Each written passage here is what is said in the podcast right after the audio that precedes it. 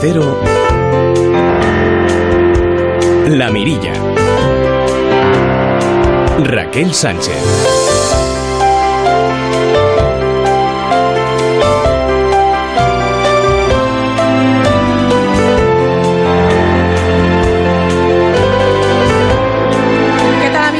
Muy buenas noches, bienvenidos a La Mirilla que nos lleva hasta las 11, dos horas de radio en el que haremos varios paseos porque nos vamos a ir hasta el País Vasco, nos vamos a ir hasta Urense, nos vamos a ir hasta Valencia, nos vamos a ir hasta Irlanda y alguna cosita más.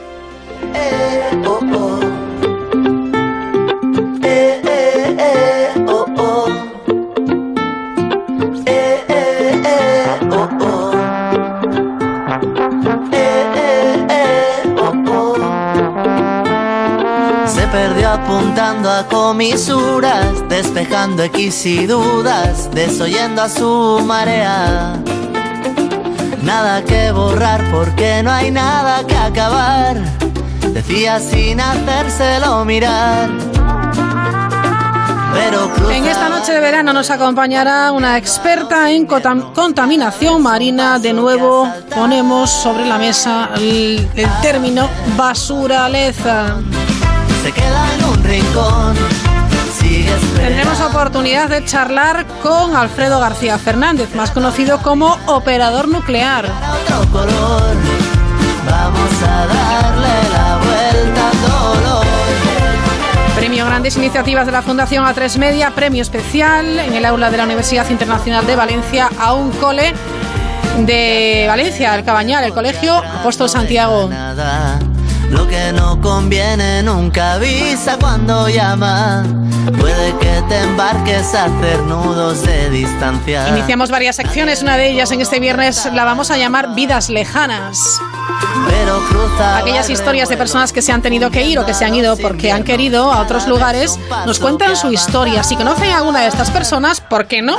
Nos lo pueden contar en el correo electrónico del programa, la mirilla también en Twitter, arroba la mirilla cero, cero con número, o también en el eh, WhatsApp 690 618142.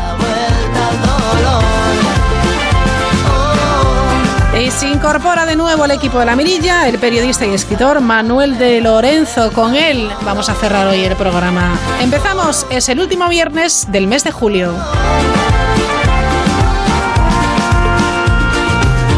La poesía que tenía para hoy, que nada se parecía a la vida a la que voy. Solo es un mal día, seguro que irá mejor. Me dicen los que quieren que me quede como estoy. A menudo el corazón. Para participar en la mirilla, la mirilla arroba onda cero punto es. Vamos a hablar qué les parece de basura, de desperdicio. Hemos eh, visto, sobre todo en los últimos, eh, en las últimas semanas, en los últimos meses, cómo eh, hemos encontrado nueva basura en la naturaleza, véase guantes, véase mascarillas, etcétera. Hay que buscar una solución, sobre todo partiendo de la base de que el planeta que tenemos es el único que tenemos y apelamos, por supuesto, como hacemos siempre, a la responsabilidad individual.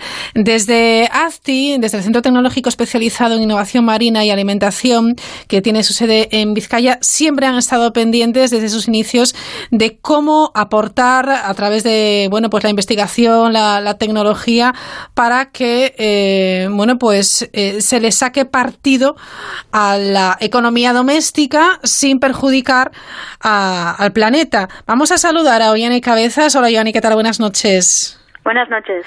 Eh, experta en contaminación marina y también, bueno, pues una persona muy vinculada al, medio ambiente, por supuesto, experta en tecnologías marinas de, de ASTI. ¿Qué podemos hacer? Porque lo cierto es que seguimos viendo un montón de basura por todas partes. En su momento nos preocupó muchísimo, nos sigue preocupando el tema de los plásticos, pero hay nueva basura. Pues sí, la verdad es que cuando salimos a la mar a hacer nuestras campañas sí que hemos encontrado nueva tipología de basura, ¿no? Que está muy relacionada con el COVID y, es una pena porque cuando estábamos todos confinados eh, apenas se veía basura, es verdad, ¿eh? Vimos esa tendencia y luego ya cuando empezamos a salir pues eh, sí que hemos encontrado esas mascarillas y guantes y desde luego es, es una pena, sí. ¿Qué se puede hacer? Además de apelar a la responsabilidad individual de cada uno, porque eh, yo imagino que es que es imposible recoger toda la basura que encontramos en los océanos. Bueno, la cuestión es que se puede recoger, pero no es la cuestión. La cuestión es evitar que se, que se eche esa basura al mar o al suelo, ¿eh? porque al final todo lo que todo lo que va al suelo, no, pues termina en el río, en el mar, en todas partes. Y bueno, con las mascarillas y con los guantes es obvio que al final, eh, por ejemplo, esas mascarillas que son hechas en casa no se no se ven en el mar. Son las que son de, de estas, ¿no? Las de las quirúrgicas. Entonces es curioso que, que tenemos diferente comportamiento, ¿no? Respecto a unas y otras. Pues al final es cambio de comportamiento, sí. Hay proyectos que habéis llevado a cabo eh, desde ACTI, desde el centro de ACTI, y que han tenido, han tenido buen resultado, ¿no? Por ejemplo, el, el, proyecto Life Lema, que creo que fue entre los años 2016 y, y 2019, valió para retirar toneladas y toneladas de, de basura. Sí, fue un proyecto muy interesante y bastante pionero en el País Vasco porque no conocíamos apenas nada sobre las basuras marinas y nos dio pie a, conocer cuánta basura teníamos, a hacer un montón de campañas de concienciación con la ciudadanía también. Y luego trabajamos estrechamente con las autoridades locales, ¿no? con las administraciones. Y entonces, pues sí que, que pudimos recoger basura, eh, ayudarles a ellos a gestionarlos de una manera eficiente porque, claro, las administraciones no, no van al mar, o sea, son administraciones más terrestres, ¿no? O sea, más de, interior. Entonces, pues ese, esa parte marina la tenían un poco desconocida, ¿no? Y gracias al proyecto, pues hemos podido dar soluciones a cómo gestionar de una manera eficiente, pues estas basuras marinas. Por ejemplo, desarrollamos una cámara y, y es muy interesante, estamos muy orgullosos de esta cámara, que al final lo que hace es monitorizar un poco la basura que va del río al mar y en todo en tiempo real, pues le dice a las administraciones cuánta basura pues va a parar al mar, ¿no? Entonces es, es una cosa muy visual y, que, y que puede aportar muchos valores muy interesantes. Y tanto que sí. ¿Y cómo habéis llegado a realizar esta cámara? Bueno, al final ya teníamos un poco de, histórico, ¿no? De, trabajamos con, con, sistemas de biometría para playas, por ejemplo, pues también con el tema del COVID también estamos trabajando con eso, ¿no? Pues un poco de, cuánta gente está en la playa y todo esto. Pero bueno, con esa eh, con ese tipo de traba, eh, de cámaras trabajamos ya con tiempo y al final pues aplicando diferentes algoritmos, pues se pueden detectar qué tipo eh, cuánta basura pasa y, y bueno, es un poco aplicar la ciencia a, una solución, que en este caso era las basuras marinas. La basura marina, esos residuos, ¿de dónde proceden eh, fundamentalmente? Bueno, todo el mundo dice que principalmente viene de, tierra, ¿no? De todo lo que generamos nosotros y de la mala gestión o que echamos cosas por el eh, por el váter y, pues o, en el suelo, lo que sea, o de las industrias. Pero es verdad que, eh, por ejemplo, en el, País Vasco tenemos, o en Galicia, en el, en el Cantábrico tenemos mucha pesca, ¿no? Y mucha actividad marina y encontramos mucha basura marina de este, de estos sectores. Pues igual la mitad en peso pues viene de este sector no eh, pero bueno también encontramos mucho envoltorio de comidas y, todo tipo de residuos que podemos tener terrestres de residuos sólidos urbanos por ejemplo. Sí. Está también la basura que, por ejemplo, eh, dejan nuestros eh, pescadores o lo hacían antes, porque antes no se valoraba como ahora también este, este recurso, ¿no? Sí, al final, bueno, ya están cambiando. Es verdad que la actitud ha cambiado. Antes era como un vertedero, ¿no? Nadie les controlaba, y, pero bueno, ahora están cambiando y, y tenemos suerte de trabajar con ellos y hacer, pues eso, buscar diferentes soluciones y, y, cosas para ayudarles a ellos a hacer el cambio, porque no es tan fácil tampoco, ¿no? Por ejemplo, ellos están trayendo basura del mar o sea, lo que tiran la red, echan la red y si encuentran algo de basura, pues lo traen a tierra. Pero luego en tierra tenemos un problema de que quién gestiona esas basuras. O sea, es un poco un cuello de botella, ¿no? Entonces estamos buscando facilitar un poco toda esta gestión también y buscar las maneras de, de es lo que decías tú, de hacer, sea, hay muchas redes y cabitos en el mar y buscar, pues, cómo esas redes no se degradan tanto o buscar materiales alternativos que les que puedan utilizar, ¿no? O, recuperar esas redes para luego invertir ese, esa recuperación en el propio sector pesquero, que es otro de los proyectos que tenemos, ¿no? De economía circular y, y bueno, muchas cosas, sí. Claro, se trata de cerrar el círculo, ¿no? Que no quede, o sea, recogemos la basura del océano, de, de nuestros mares y ¿qué hacemos con ella? Pues si se puede reciclar de alguna manera, pues muchísimo mejor. Sí, eh, al final la idea también es que, que, repercuta en ese sector que lo genera, ¿no? al final es un aliciente para ellos también y, y sí que estamos trabajando en ellos, pues eh, haciendo cabos de acuicultura hechos de, o sea, provenientes de redes descartadas o bueno, también estamos haciendo eh, textiles, ¿eh? Pues camisetas, bolsas, etcétera, pero lo que nos parece interesante es eso, ¿no? Que repercuta en el sector y que ellos vean ese ese valor añadido ¿no? al, al trabajo que hacen también. ¿Este es el proyecto de, de Saretu? Eso es, eso es Areto y tenemos otros también. Brunet también sí, sí, tenemos unos cuantos eh, en esa vía, sí. O sea, tenéis unos cuantos, no haces más que investigar en AFTI, ¿eh?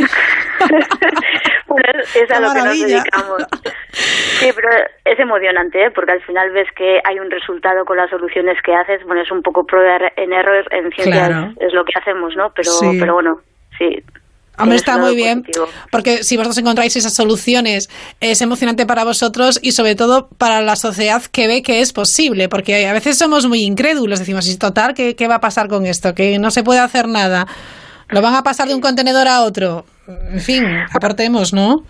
La idea es que es curioso porque en el tema de las basuras marinas eh, eh, muchas muchas veces no eh, se habla del optimismo de optimismo, porque al final es un problema ambiental muy gordo, pero hay otros que pueden ser el cambio climático también es un bueno un problema mucho más gordo que el que pueda ser el de las basuras, ¿no?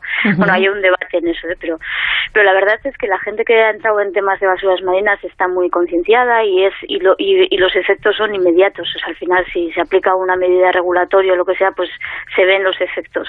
Entonces, pues eh, también tienes aporte de la ciudadanía, es eh, es un problema ambiental que tienes mucho contacto con mucha gente. Es, directo. El cambio climático puedes actuar, actuar y luego el efecto pues igual surge a cabo de, muchos años, ¿no? Pero las basuras marinas, todo el mundo conoce las basuras porque los generan ellos y van a la playa y los ven. Entonces es una cosa muy directa. Y actuar es, eh, tienes que ser muy ágil y muy rápido, ¿no? Para hacer un cambio. Eh, pero ese cambio yo creo que se consigue cuando eh, incluyes en tu rutina o en la rutina de un sector o de una empresa, pues esa, esa manera de, actuar, ¿no? A mí me parece imposible ir por la calle o ir eh, paseando por una playa y no recoger algo de plástico que encuentro. Pues sí, yo, yo, a mí me sorprende la gente como, como es y que no aprendamos y todo, pero bueno, es verdad que, que las generaciones que vienen, bueno, es un cliché, pero al final los pequeños lo tienen más interiorizado. Es verdad que, que los pequeños al final trabajan con este tema desde muy, bueno, con el tema de los residuos desde pequeñitos y lo que los adultos nos cuesta un poco más, pero sí que es verdad que en las escuelas náuticas o en, en universidades así ya se está tratando estos temas, entonces pues bueno, ahí somos optimistas. Lo que no cabe ninguna duda eh, oigan, que a veces es que hay que seguir investigando y hay que seguir investigando para tener esa tecnología que nos ayude ¿no? a, acabar con, con, esa, con esa basura en caso de que sigamos produciendo, la que va a ser así por, por el momento. ¿no? Eh, si no se investiga, si no hay una inversión y si no hay esas medidas regulatorias que tú decías antes, bueno, pues va a ser más difícil. Sí, al final la, para investigar necesitamos dinero. Al final eso es lo de siempre y necesitamos pues eh, fondos y, eso es esencial. Pero también se necesitan cambios de actitudes también en la población. ¿eh? O sea, al final eso, aparte de la ciencia, pues también eh, ese cambio es, es totalmente necesario para trabajar en medidas de prevención y luego pues también las de mitigación. Bueno, quien legisla son personas y cambiamos la actitud de esas personas, de todas las personas, al final políticos, legisladores, etcétera, haremos unas normas que habrá que respetar, habrá que cumplir y, y será bueno pues en beneficio de todos. Pues sí, pues sí, pues al final porque las con las normas, por ejemplo, con el tema de los microplásticos, que son los plásticos pequeñitos y que tenemos en lo, hay algunos eh, productos de belleza o, que, contienen esos microplásticos o los nanoplásticos, ¿no? Entró una regulación en, vigor y al final se, aquí no lo tenemos, eh, pero en otros países sí, y lo que hace es evitar o prohibir que haya esos microplásticos. Y prohibiendo ya, pues te, evitas el problema. O sea, al final la regulación juega un papel muy importante, ¿no? Y tanto que sí. Oye, tengo una curiosidad. ¿Por qué eh, te especializaste en contaminación marina? Uy, mi pasado... ¿Qué viste que no te gustó? Bueno, al final, eh, por mi formación, ¿no? Al final es verdad que desde muy pequeñita está muy relacionado con el medio ambiente y al final, pues desde, no sé, yo creo que ha sido muy vocacional también, ¿eh? O sea, al final esto es de, de, la protección del medio ambiente, pues lo, lo vienes, no sé, desde pequeñita si ya te entra ahí, pues al final intentas que vivir en un medio ambiente, pues Claro, intentas aportar. sí, intentas aportar, eso es. Bueno, pues a seguir aportando porque hacéis un trabajo magnífico. Oye, Ani Cabezas, gracias por estar esta noche con nosotros y de verdad, ¿eh? enhorabuena por vuestro trabajo. Venga, a vosotros. Gracias. Volar, lo que se dice volar. Volar, volar, volar. No vuelo Volar, lo que se dice. Volar,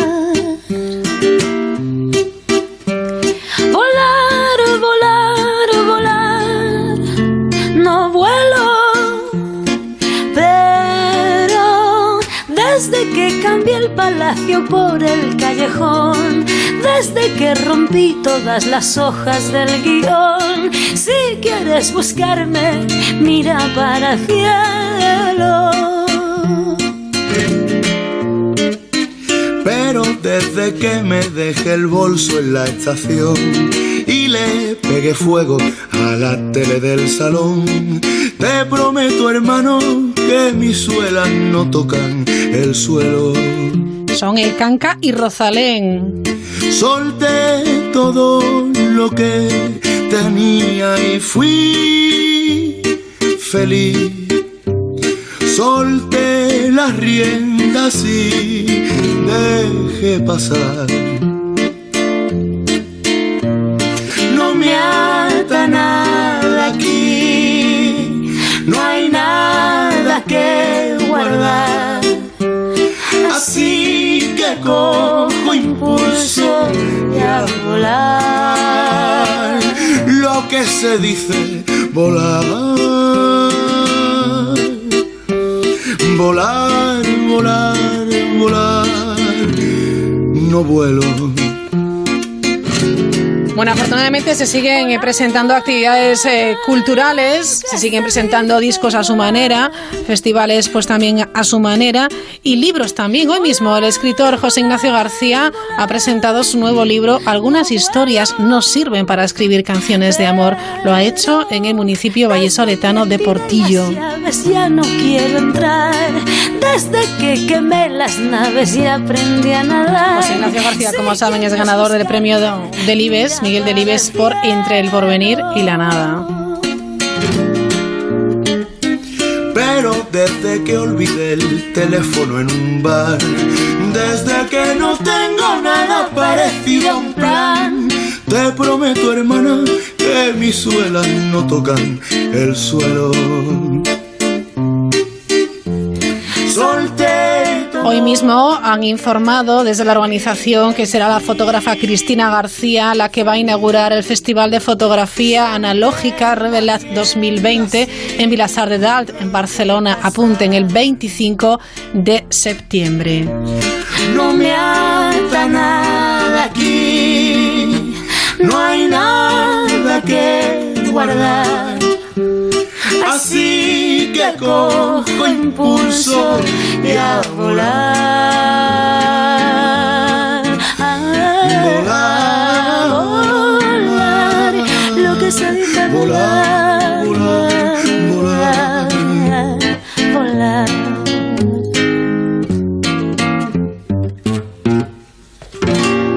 Seguimos hablando de arte y lo hacemos acerca de los murales de Lulagoce. Con ella ha hablado nuestra compañera Laura Vaqueiro. Sus murales, su estilo, ya lucen en las calles de Miami, Nueva York, en las calles de México, de ciudades europeas también, y como no, también en nuestra tierra. Si van a las Rías Altas, por ejemplo, a Sada, encontrarán seguro una intensa mirada de Díaz Pardo en un edificio del municipio que no, no os dejará, desde luego, indiferentes. Aunque su autora, la muralista Lula Goce, es de más cerca, es de Bayona. Hoy hablamos con la artista que está llegando con su arte a diferentes rincones del mundo con el objetivo de concienciar. Bueno, antes de que nos cuentes tus proyectos, nos gustaría saber cuándo decides y por qué ser muralista.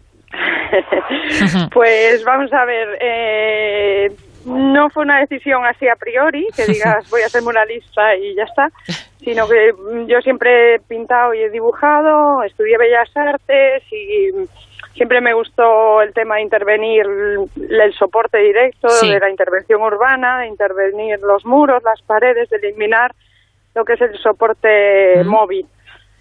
Y que tiene que ver un poco con el intervencionismo y el, el, intervenir los, los espacios directamente. Entonces, bueno, fue como una cosa detrás de otra.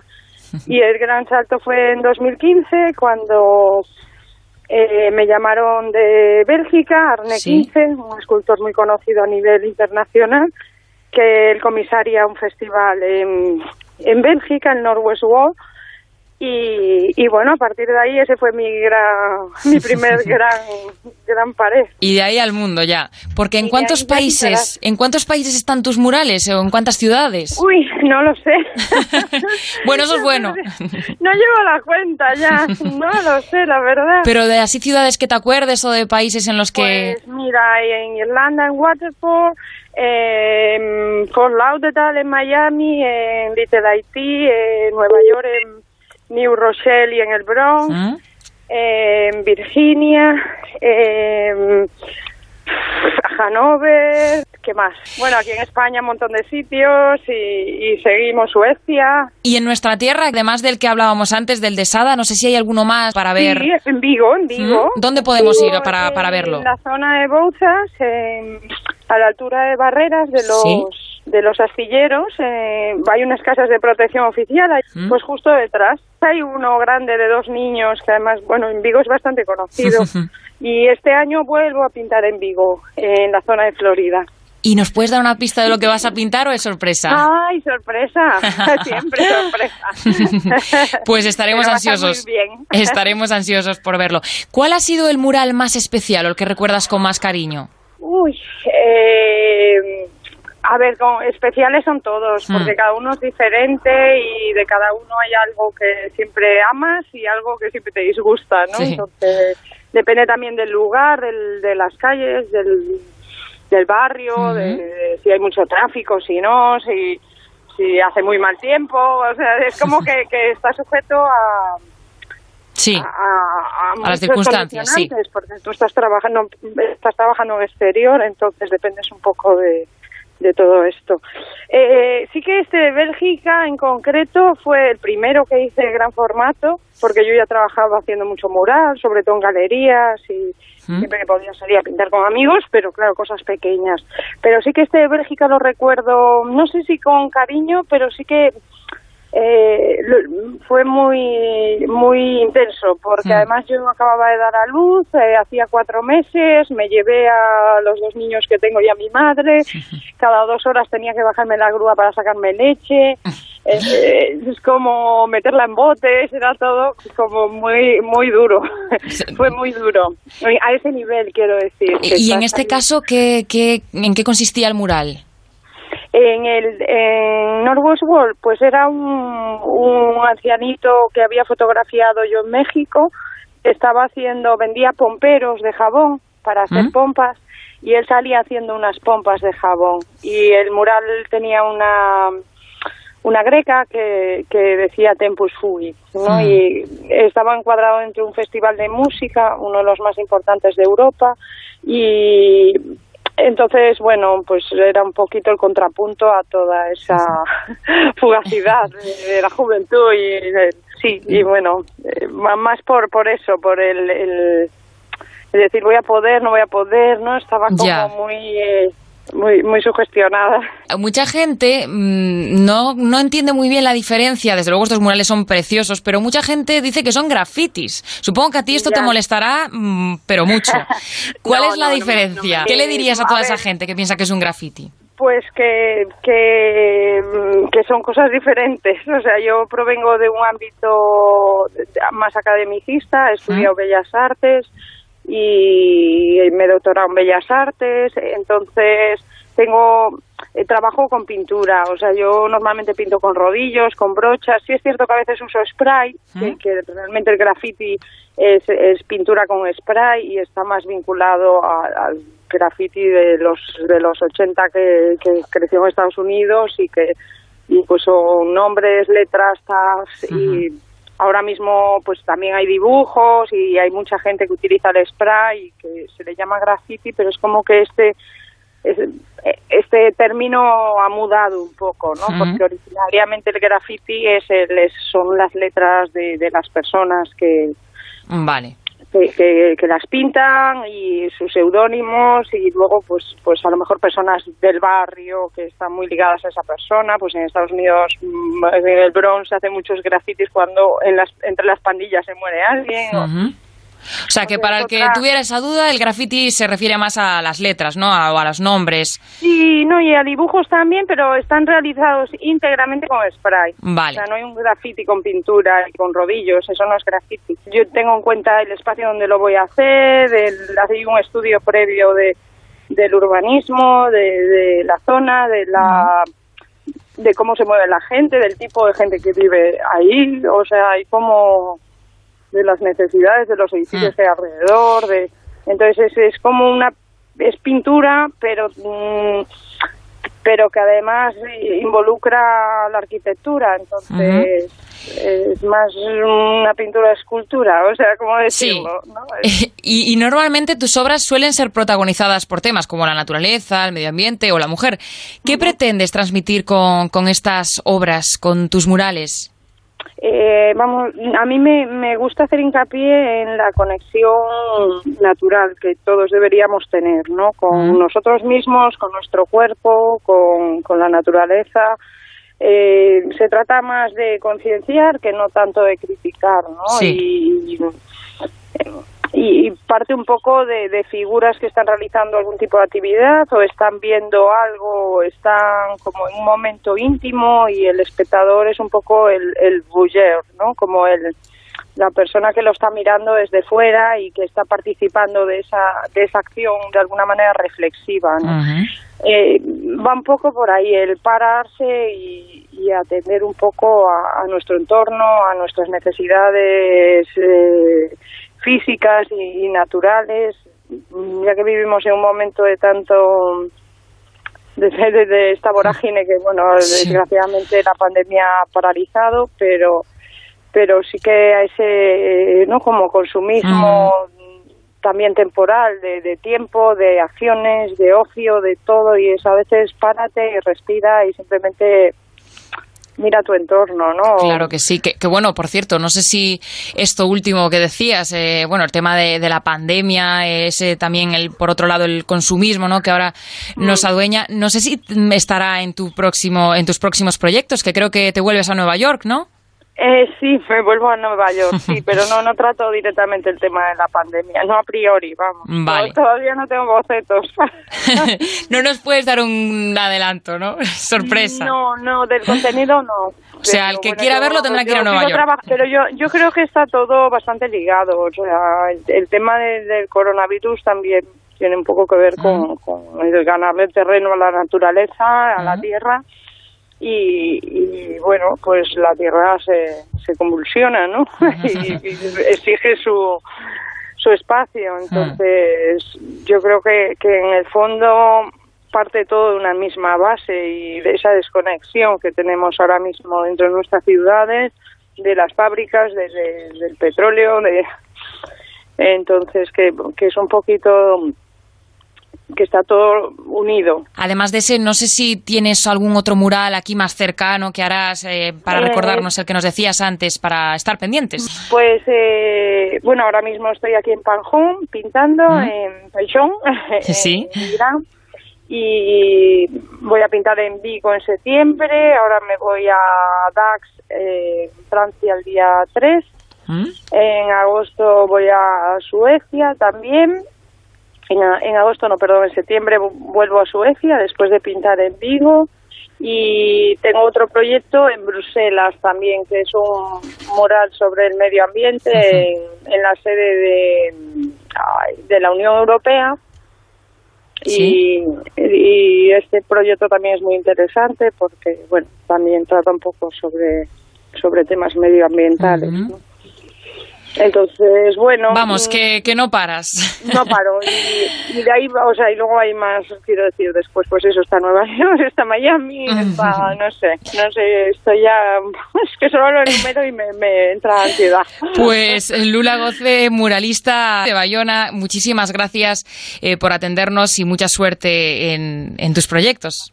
Muy bien, muchísimas gracias a vosotros.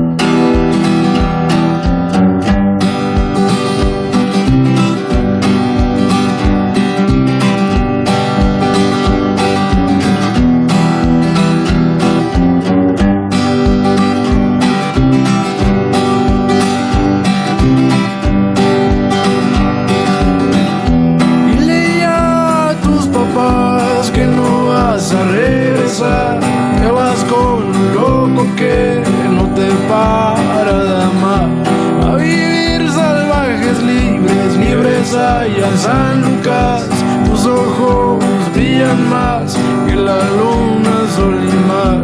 Quiero desnudar tu alma y dedicarle una canción, darle todo mi cariño y entregarle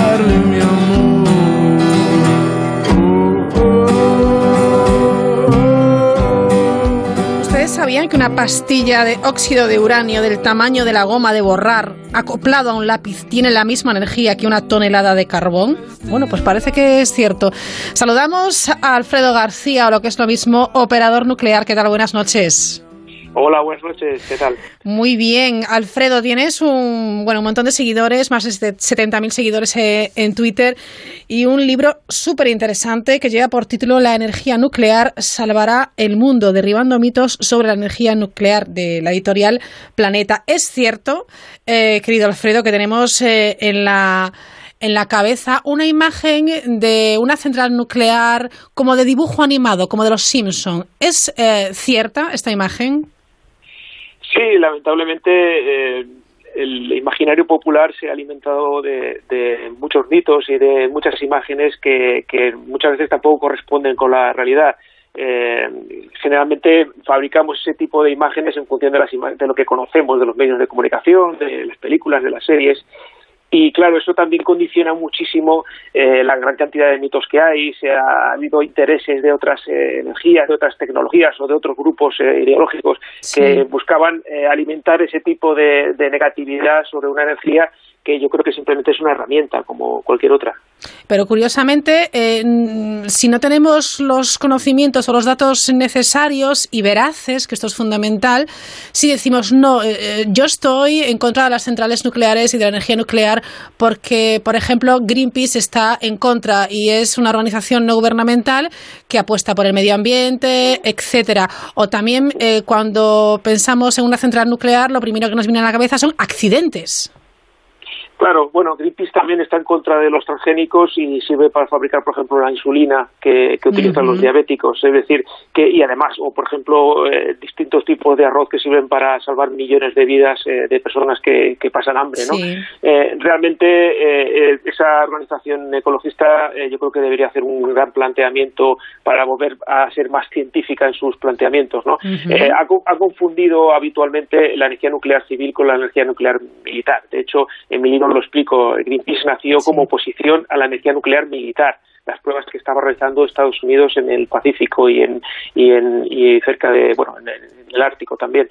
Eh, realmente eh, la energía nuclear es una herramienta y como cualquier herramienta se puede utilizar para hacer el bien o hacer el mal hacer el mal. Yo lo que propongo en mi libro es primero, derribar todos los mitos que hay sobre la energía nuclear, explicarla con, en base a la ciencia, con, con el respaldo de, de, las organizaciones eh, científicas más importantes del mundo, y eh, lo que hago con ello es intentar explicar que es una herramienta y que se puede utilizar para el bien o para el mal, y voy y, y me centro lógicamente en el uso pacífico de la energía nuclear como herramienta de mitigación del calentamiento global, o por ejemplo como usos médicos, eh, civiles que, se, que, son, que son muy prácticos y que son muy útiles para la humanidad. Subrayamos, pues, energía nuclear como herramienta, que evidentemente tiene, eh, puede tener un uso según se lo, se lo demos, y eh, le recomendamos a menos que, que, reflexionen. En, en, esta obra, de lo que se trata es de, pasear de la mano de operador nuclear por el interior de, de una central, ¿no? ¿Qué nos vas enseñando?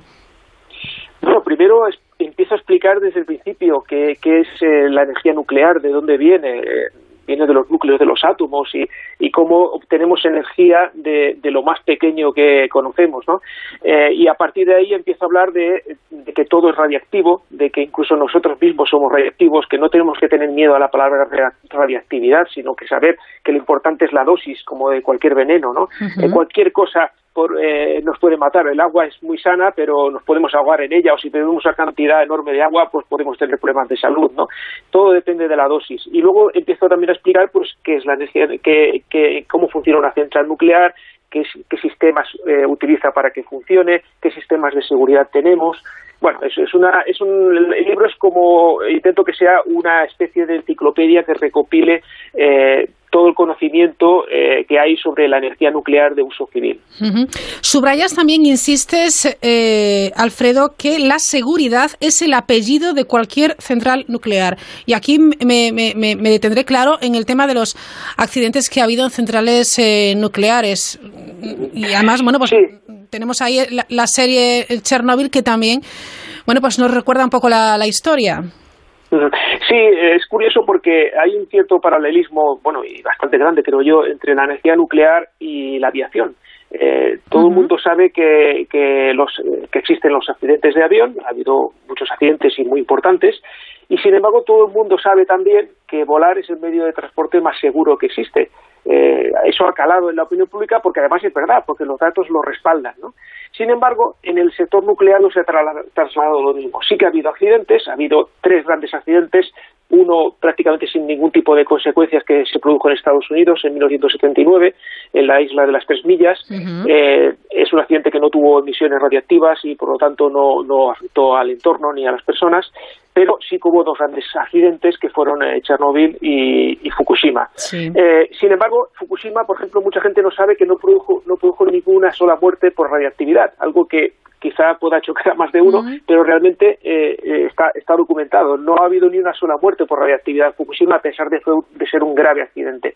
Lo que quiero decir con ello es que la energía nuclear lo que deberíamos es evaluar y eso está evaluado, los riesgos y los daños que se producen en los accidentes. So, los accidentes son, eh, evidentemente, hay que evitarlos. Eh, parte, una gran parte de mi responsabilidad, yo trabajo en una central nuclear, eh, trabajo en sala de control, tengo licencia de supervisor y una gran parte de mi responsabilidad es evitar que se produzcan esos accidentes y mitigarlos en caso de que se produjeran. Es decir, que convivo con con, el, el, con los accidentes, aunque no haya vivido nunca ninguno en persona y espero no vivirlo nunca, eh, me entreno para ellos, eh, hacemos entrenamientos en simulador, eh, cuatro semanas al año estamos practicando toda clase de accidentes, pero lo que tenemos que tener muy claro es que la energía nuclear es la energía más segura en términos de muertes por unidad de energía generada. Eh, y eso creo que es una cosa que la gente todavía pues no, no conoce y lo explico en el libro. Eh, precisamente creo que eh, fue en este, tras el accidente de la central nuclear de Fukushima, cuando tú decidiste, bueno, pues empezar a divulgar, ¿no? Porque estabas leyendo y estabas viendo cosas que estábamos dando los medios de comunicación que no eran de todo correctas o exactas. Sí, bueno, claro, es que es eh, lógico hasta cierto punto es un tema muy técnico eh, que requiere pues ciertos unos ciertos conocimientos para poder eh, hablar con propiedad de, él. Y bueno los periodistas pues hacéis lo que podéis con los medios que tenéis.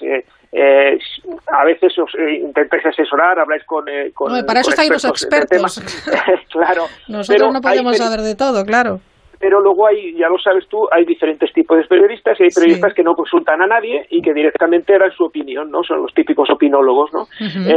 bueno, pues eh, realmente lo que ocurrió en ese accidente es que todo el mundo hablaba y como todo el mundo habla, pues hay quien habla asesoradamente y hay quien habla pues simplemente porque, bueno, pues los típicos cuñados, ¿no? Que, los hay en todos los sectores. Y yo vi eso y realmente me, me dolió mucho porque se estaba eh, hablando de apocalipsis, de final del mundo, de que iba a ser una, una hecatombe, la gente estaba sufriendo por los familiares que tenían allí. Eh, hubieron 20.000 muertos por el tsunami que prácticamente no se hablaba de ellos, todo el mundo hablaba del accidente de la, de la central nuclear, que fue grave, fue un grave accidente, pero eh, sin las consecuencias que la gente se imaginaba que, estaban teniendo. Ahí empezó Operador Nuclear unos años después. Eh, eh, en Twitter, supongo que Alfredo también un poco alucinado de, la cantidad de gente que se ha interesado ¿no? por, por este tipo de información.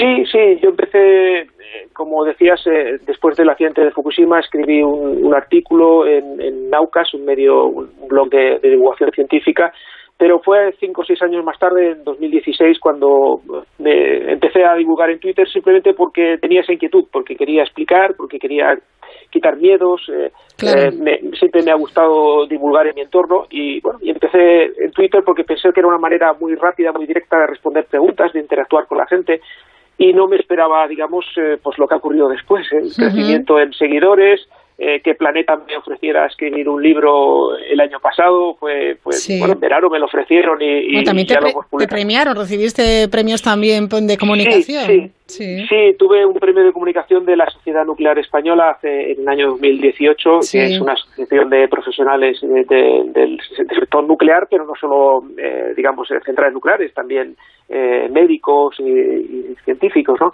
Y fue, fue, la verdad que fue muy bonito recibir también ese premio y todavía era anónimo en ese momento, es decir, no había descubierto quién era y me dieron el premio, fue, fue emocionante, sí. Se trata de, de, buscar la información veraz, exacta. Es muy importante para poder tomar una decisión si estoy a favor o en contra de algo, como puede ser la energía nuclear. Eh, a través de, de operador nuclear, eh, por ejemplo, podemos saber o podemos eh, reflexionar sobre las centrales caducan a los 40 años, el uranio se está agotando. Eh, hay un montón de, de, mantras que se repiten una y otra vez, que no sabemos si son reales o no. Sí, sí, es que realmente eh, lo que he ido observando en mi época de, por el tiempo que llevo divulgando, que son eh, pues prácticamente esos cuatro años, de 2016, es que la oposición de, a la energía nuclear eh, se basa fundamentalmente en el fomento del miedo. Eh, no basándose en ciencia, sino simplemente, bueno, ha habido un accidente en una central nuclear y por eso puede haber un accidente en cualquier central nuclear, ¿no? Sin hacer una equiparación de si esas centrales tienen algo que ver en su diseño o en su forma de funcionar, ¿no? Y eso ha ocurrido con todo, es decir, eh, se ha mitificado y cuando algo se repite eh, reiteradamente, pues ya lo dijo Goebbels, ¿no? Una mentira repetida mil mm. veces se convierte en una verdad, ¿no? bueno, eh, hasta que he aparecido yo, pues, que ha sido por casualidad, esto no estaba planificado, yo no, yo no quería, o tenía la, intención de tener tantos seguidores, pero realmente eh, parece que ha funcionado, que, que, la gente necesitaba esa información. Eh, cuando explico algo no digo esto es así porque sí, sino que doy datos científicos, documentos, informes que lo avalan y realmente creo que eso está funcionando porque la gente está viendo que realmente eh, los riesgos existen, no hay seguridad cero en nada, nada, nada es absolutamente seguro, una casa se nos puede caer y eso no, y hay muchas casas que se caen durante el año en el mundo y mueren personas y eso no significa que vivir en las casas no sea seguro, lo que significa es que hay que revisar la seguridad de las casas y que los eh, arquitectos tienen que ser muy profesionales en, en, todo su trabajo, ¿no? Y los constructores. Pues aquí pasa igual, revisemos la seguridad de las centrales nucleares, pongamos controles administrativos para que funcionen bien como se está haciendo en España y quitemos el miedo, porque el miedo siempre viene del desconocimiento. Claro, tenemos miedo a, los residuos radioactivos. Sí, sí, la verdad es que es uno, es uno de los miedos más... Eh, eh, lo, entiendo porque, bueno, suena, suena radiactivo, suena muy peligroso, pero realmente hay que, hay que ponerlos en su contexto, hay que saber cómo se gestionan los residuos radiactivos para saber que eh, la gestión que se realiza sobre ellos es muy seguro. Yo, eh, una de las imágenes que más éxito tuvo en Twitter fue un grupo de, de personas que estaban en, en un almacén de residuos radiactivos de alta actividad, es decir, era combustible usado eh, lo más radiactivo que tenemos, eh, estaban puestos en unos contenedores y había como 20 o 30 contenedores, imagínate la radiactividad que podía haber allí, y esas personas estaban vestidas con unas botas de seguridad y un casco de seguridad, como el que se entra en cualquier obra, y con ropa normal. Y yo ponía pues, personas visitando un almacén de residuos radiactivos y parecen vivas. Claro, estaban perfectamente. ¿Por qué? Porque la dosis, la dosis en ese lugar es eh, la misma que tenemos ahora mismo nosotros aquí, donde estamos hablando cada uno en su lugar. ¿no? Eh, ¿Por qué? Porque tenemos una serie de medidas de seguridad, entre ellas un blindaje enorme entre los eh, residuos y las personas. La gran, la, gran ventaja de los residuos radiactivos es que es un sólido cerámico que es insoluble en el agua y que además se puede almacenar en unos contenedores que se refrigeran por circulación natural de aire, no necesitan alimentación eléctrica. Por lo, tanto, poniendo barreras entre esos residuos y nosotros, podemos estar perfectamente seguros. Eh, ¿Qué te parece la serie Chernóbil? Me parece que, bueno, cuando me enteré de que iba a salir la serie, pensé que iba a ser un poco desastroso, porque decía, bueno, llevaba yo ya dos o tres años divulgando y pensé que, iba a perjudicar mucho mi labor de divulgación, ¿no? Pero al contrario, yo creo que despertó el interés sobre, sobre la energía nuclear, eh, yo en ese momento tenía unos 30.000 seguidores y pasé a 40.000 en, en dos, tres semanas, fue bastante rápido. Sí, sí. ¿Por qué? Porque la gente tenía curiosidad. Pero además, quien vio la serie hasta el final, básicamente una de las conclusiones más importantes es que eso que ocurrió en esa central eh, no puede ocurrir en las centrales nucleares occidentales de aquella época, de 1986. ¿eh? no, ya no digamos ahora. ¿Por qué? Porque, entre otras cosas, tenemos eh, un edificio de contención que no tenía eh, la central de Chernóbil. Ese accidente que te comenté antes en Estados Unidos sí, tenía ese edificio de contención. Y además, eh, el funcionamiento del reactor es totalmente diferente. Es decir, es como comparar, siempre digo, el Hindenburg, el, dirigible nazi que, se accidentó en los años 30, compararlo con un avión de pasajeros actual con todas las medidas de seguridad. Los dos vuelan, pero su forma de hacerlo es totalmente diferente. Ya. La verdad es que eh, hay muchos ejemplos eh, de, centrales nucleares, accidentes nucleares eh, en el cine, series como Chernobyl, La Zona, Dark también. ¿El cine puede ayudar o todo lo contrario? Sí, bueno, puede alimentar los mitos, que es lo que, es lo que ocurre en, el, en, el libro precisamente dedico un capítulo a, ya que me has preguntado a la serie de Chernobyl porque además este me lo pidió específicamente mi, editor, me dijo, bueno, podríamos, ya que hablamos, porque además trato de, creo que son ocho capítulos sobre sobre accidentes nucleares, es decir, trato eh, eh, muy profusamente el tema. Eh, entonces me dijo, bueno, ¿por qué no dedicamos un capítulo específico a la serie? Porque la gente está muy interesada en ella y, y querría saber si esa serie es fideligna. tiene dos secciones, una hablo de, de los errores técnicos, que hay unos cuantos, eh, no de bulto, pero bueno, algunos quizás sí. algunos sobre una supuesta explosión que arrasaría Europa, que es totalmente no tiene ninguna base científica, y otro sobre los errores médicos, eh, que tienen que ver como los efectos de la radioactividad sobre las personas, un poco exagerados en la serie, es lógico, hay que darle un toque cinematográfico, ¿no? Esos vómitos que se producen por una alta dosis sí. sí se producen, pero no al cabo de segundos o minutos, sino al cabo de unas horas. Bueno, son, son distintos, eh, me he asesorado por médicos, lógicamente, para poder eh, revisarlo y que estuviera, que fuera correcto desde el punto de vista médico. Eh, el cine alimenta muchos mitos y yo creo que también hay que explicarlos y yo creo que en este libro pues puede servir para que la gente pues pierda, pierda esos miedos y ponga todo en su contexto y creo que entienda realmente que la energía nuclear es una, herramienta necesaria y que, y que los riesgos son mínimos. ¿Salvará el mundo? Pues eh, sí, yo creo que sí. Eh, bueno, creo que sí, yo estoy convencido de que sí. Eh, no tanto la energía nuclear de fisión, tampoco tengo muy claro si la fisión seguirá dentro de 200 años, pero sí, sí sobre la fusión. Es decir, si conseguimos, como digo, almacenar o tener la energía del Sol en la Tierra, que es el proyecto, el proyecto de fusión que se está desarrollando en bueno, muchos países, pero especialmente en Francia, el proyecto internacional ITER, es un reactor experimental que se está construyendo allí. Eh, si realmente conseguimos la fusión, que es la energía del Sol eh, almacenada, eh, la, energía que genera el Sol, la pudiéramos generar en la Tierra, sí podríamos salvar el mundo porque eso nos permitiría tener una fuente de energía inagotable. Necesitamos el hidrógeno del agua del mar, es decir, no necesitamos nada más y además tendríamos eh, no tendría emisiones radiactivas, no tendría riesgo de accidente, no tendría residuos radiactivos y, podríamos realmente mitigar absolutamente el calentamiento global. El problema no es eh, si se va a conseguir, no, yo no tengo ninguna duda de que se va a conseguir la fusión, el problema es cuándo. Eso es lo que no sabemos. ¿no? Se habla de 2035, 2040, 2050, eh, no se sabe todavía porque se está experimentando y se está construyendo un reactor experimental. Entonces, bueno, ya veremos. Bueno, eh, seguramente eh, es, un tema mm, sobre el que se ha polemizado y se va a seguir polemizando la, energía nuclear con sus defensores, con sus eh, detractores. Insiste operador nuclear que la energía nuclear es la lucha contra el cambio climático. Sí, efectivamente. es una herramienta de mitigación de calentamiento global junto y de la mano siempre de las energías renovables. Quien defiende una energía o una postura suele estar en contra del resto, ¿no? Es, algo que vemos habitualmente. Eh, en mi caso no lo van a encontrar. Eh, yo creo que las energías renovables son fundamentales, eh, son herramientas fundamentales de mitigación de calentamiento global. ¿Qué problema tienen las energías renovables? Pues básicamente que, de, primero, dependen de cada país. No todo todos los países tienen la misma capacidad de, todos los tipos de energía. En el caso de España, vamos a nuestro caso concreto, tenemos mucho viento y mucho sol. Eso es una cosa que me suelen decir muchas veces eh, los que debaten conmigo. Tenemos mucho viento y mucho sol, pero ah, se olvidan que hay un proceso ingenieril de por medio, es decir, ese viento y ese sol no nos llega a nuestro enchufe, pasa directamente eh, por un tipo de central que, que, tiene la tecnología necesaria para captar esa energía, ¿no?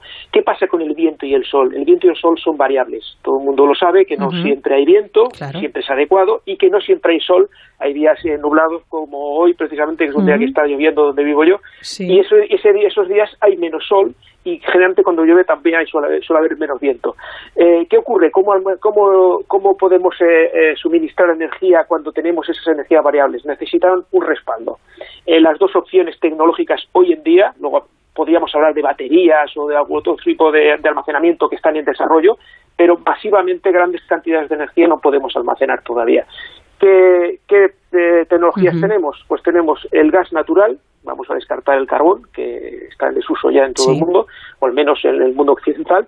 Eh, eh, tenemos el gas natural, que es un gas que tiene altísimas emisiones, que es un gas contaminante, que es un gas que, que además sus fugas eh, es metano y el metano es un gas de efecto invernadero muy potente, o tenemos la energía nuclear, que está estigmatizada, que genera miedo, que genera eh, desconfianza, pero que eh, los datos demuestran que suministra enormes cantidades de energía, baja en emisiones de dióxido de carbono, tan baja como las renovables, y que además el riesgo de accidente es muy bajo y con unas consecuencias eh, muy pequeñas si lo comparamos con los combustibles fósiles.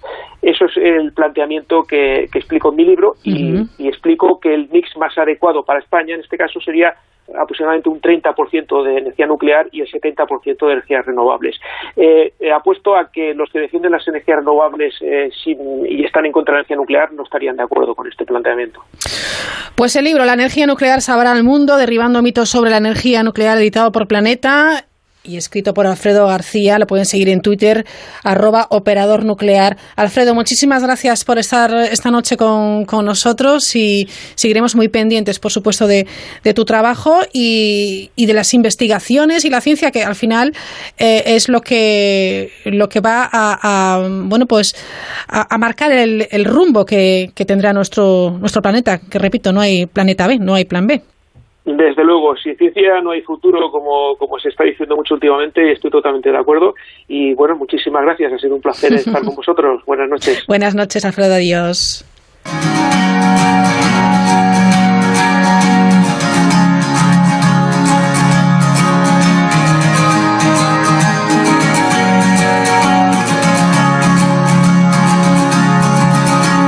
Esta mañana escuché en el jardín de tu casa una canción que decía algo parecido. Con la voz de la bien querida, llegamos al boletín, volvemos en cinco minutos. Mientras tú leías un libro y me quedé sin palabras porque no tuve ni tengo el valor de decirlo.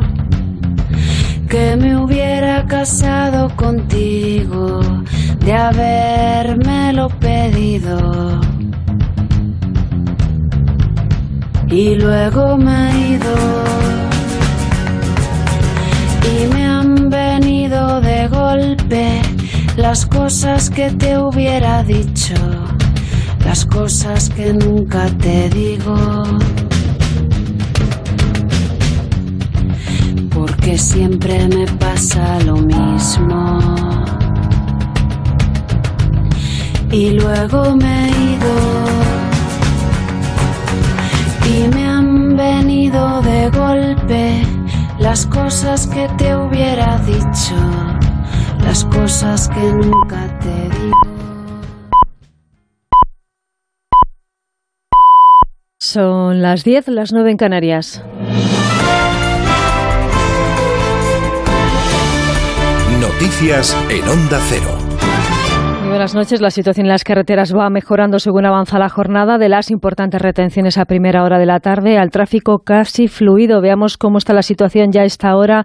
DGT, muy buenas noches. Mónica Saez.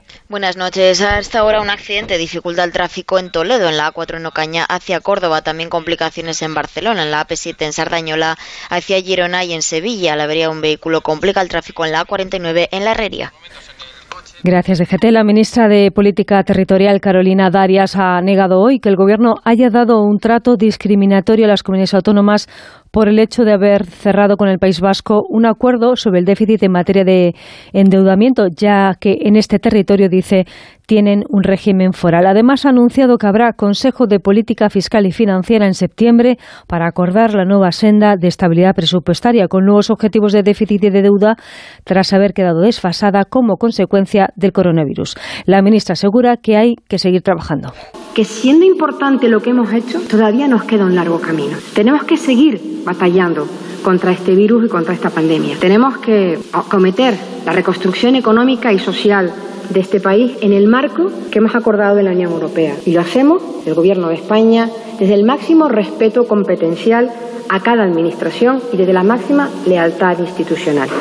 Los contagios por coronavirus siguen creciendo en nuestro país y han superado la barrera de los 1.500 nuevos casos, de los que más de la mitad se concentran en Aragón y en Madrid, comunidad en la que las infecciones repuntan desde el inicio de la semana, al contrario de lo que ha sucedido en Cataluña, donde los contagios han bajado del centenar. En Madrid nos quedamos donde el ayuntamiento ha decidido no recurrir la decisión de suspender Madrid Central. Les recordamos que la decisión judicial partió de una iniciativa del PP de Madrid cuando estaba en la oposición pero ahora gobierna. El alcalde José Luis Martínez Almeida asegura que la decisión final está basada en informes técnicos que desaconsejan recurrir. Redacción en Madrid, Alejandro Navas. El ayuntamiento no recurrirá contra la sentencia que pueda anular Madrid Central. Tal y como prometía Martínez Almeida el martes, hace caso a los servicios jurídicos y a la conclusión de sus cuatro informes. La siguiente, un recurso no prosperaría porque la sentencia del Tribunal de Madrid basa su argumentación en otras sentencias del Alto Tribunal. Borja es el delegado de Medio Ambiente. Los servicios jurídicos municipales coinciden en advertir que el recurso de casación sería desestimado o inadmitido a no poder rebatir o negar los defectos graves eh, que llevan al Tribunal Superior de Justicia a anular Madrid Central. Dichos defectos graves tienen que ver con el haber hurtado el derecho de información pública a los ciudadanos y eh, la ausencia de memoria económica que justificará dicha actuación. Aún así, quedan algunas incógnitas. Martínez Almeida, ya de vacaciones, ha lanzado un comunicado en el que señala que otras partes involucradas, Ecologistas en Acción en este caso, sí van a plantear recurso al Supremo, aunque otro asunto es que prospere. El plazo acaba el 15 de septiembre y aunque el alcalde asegura que trabajan en su propia ordenanza sostenible, en Madrid 360 los tiempos están ajustados y el ayuntamiento contempla tomar medidas extraordinarias para preservar la zona de bajas emisiones. Y sobre la devolución de las multas, 36 millones de euros, los servicios jurídicos están trabajando en ese escenario si es que llega a producirse. Finaliza Julio que se despide con una ola de calor notable, aunque a decir verdad las temperaturas no distan mucho de las que hemos sufrido durante el resto del mes, con cifras récord, algo a lo que, según los expertos, vamos a tener que acostumbrarnos por culpa del cambio climático. Nos informa Javier Ramía. Las temperaturas ya han descendido en el área cantábrica y Galicia, aunque algunos puntos del país seguirán rozando los 40 grados hasta mañana, principalmente Andalucía, el área de Levante y Baleares. El domingo está previsto que el descenso de temperaturas se extienda a todo el territorio y dejemos atrás la primera ola de calor del verano, un fenómeno cada vez más frecuente, como explica el portavoz de AMER, Rubén del Campo. En España se está notando un aumento de los días en los que se supera el umbral de ola de calor. Este número de días es el doble que el que había en los años 80, por lo tanto estamos con veranos que cada vez además son más largos, que ahora duran más de un mes más que en los años 80 y además con el doble de días en situación de, de ola de calor. Veranos cada vez más largos y más calurosos, una tendencia que continuará en las próximas décadas. Según las previsiones de AEMET, habrá que acostumbrarse a las altas temperaturas. Nos situaríamos a mediados del siglo XXI con un aumento de días en situación de ola de calor pues de un 20% aproximadamente. Por supuesto, aumentarían también el propio número de olas de calor y aumentarían también las noches tropicales. Ya se está notando, pero en los próximos años probablemente se note todavía más. Los registros en lo que llevamos de año demuestran esta tendencia. 2020 está siendo un año de récord. Las temperaturas de todos los meses menos junio han estado por encima de la media. Vamos ya con la información del deporte con Alaiz Larrea. La federación envía una carta a la liga, al CSD y a los clubes implicados abriendo la puerta a una segunda división de 24 equipos solo, la, solo para la próxima temporada, mientras que el comité de competición de la federación ha denegado la medida cautelar propuesta por el juez instructor y no da por perdido al Fuenlabrada el partido contra el Deportivo de La Coruña. En baloncesto, la justicia obliga a la ACB a aceptar en la Liga Endesa Guipúzcoa Básquet tras aceptar un juez las medidas cautelares solicitadas por el conjunto vasco y hasta ahora el Paris Saint-Germain y el Olympique de Lyon están jugando la final de la Copa de Francia 0-0 al descanso. Es todo, la información vuelve a Onda Cero a las 11, las 10 en Canarias, en una nueva edición de La Brújula con José Miguel Azpiroz. Crisis emocional, problemas, tristeza, soledad, ansiedad.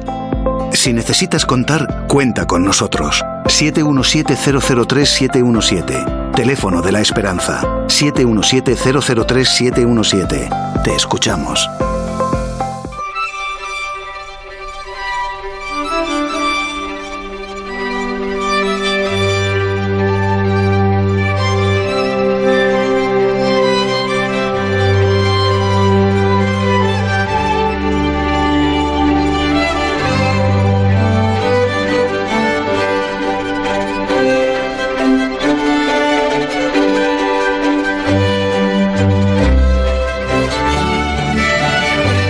Descubre lo que hay tras la mirilla con Raquel Sánchez.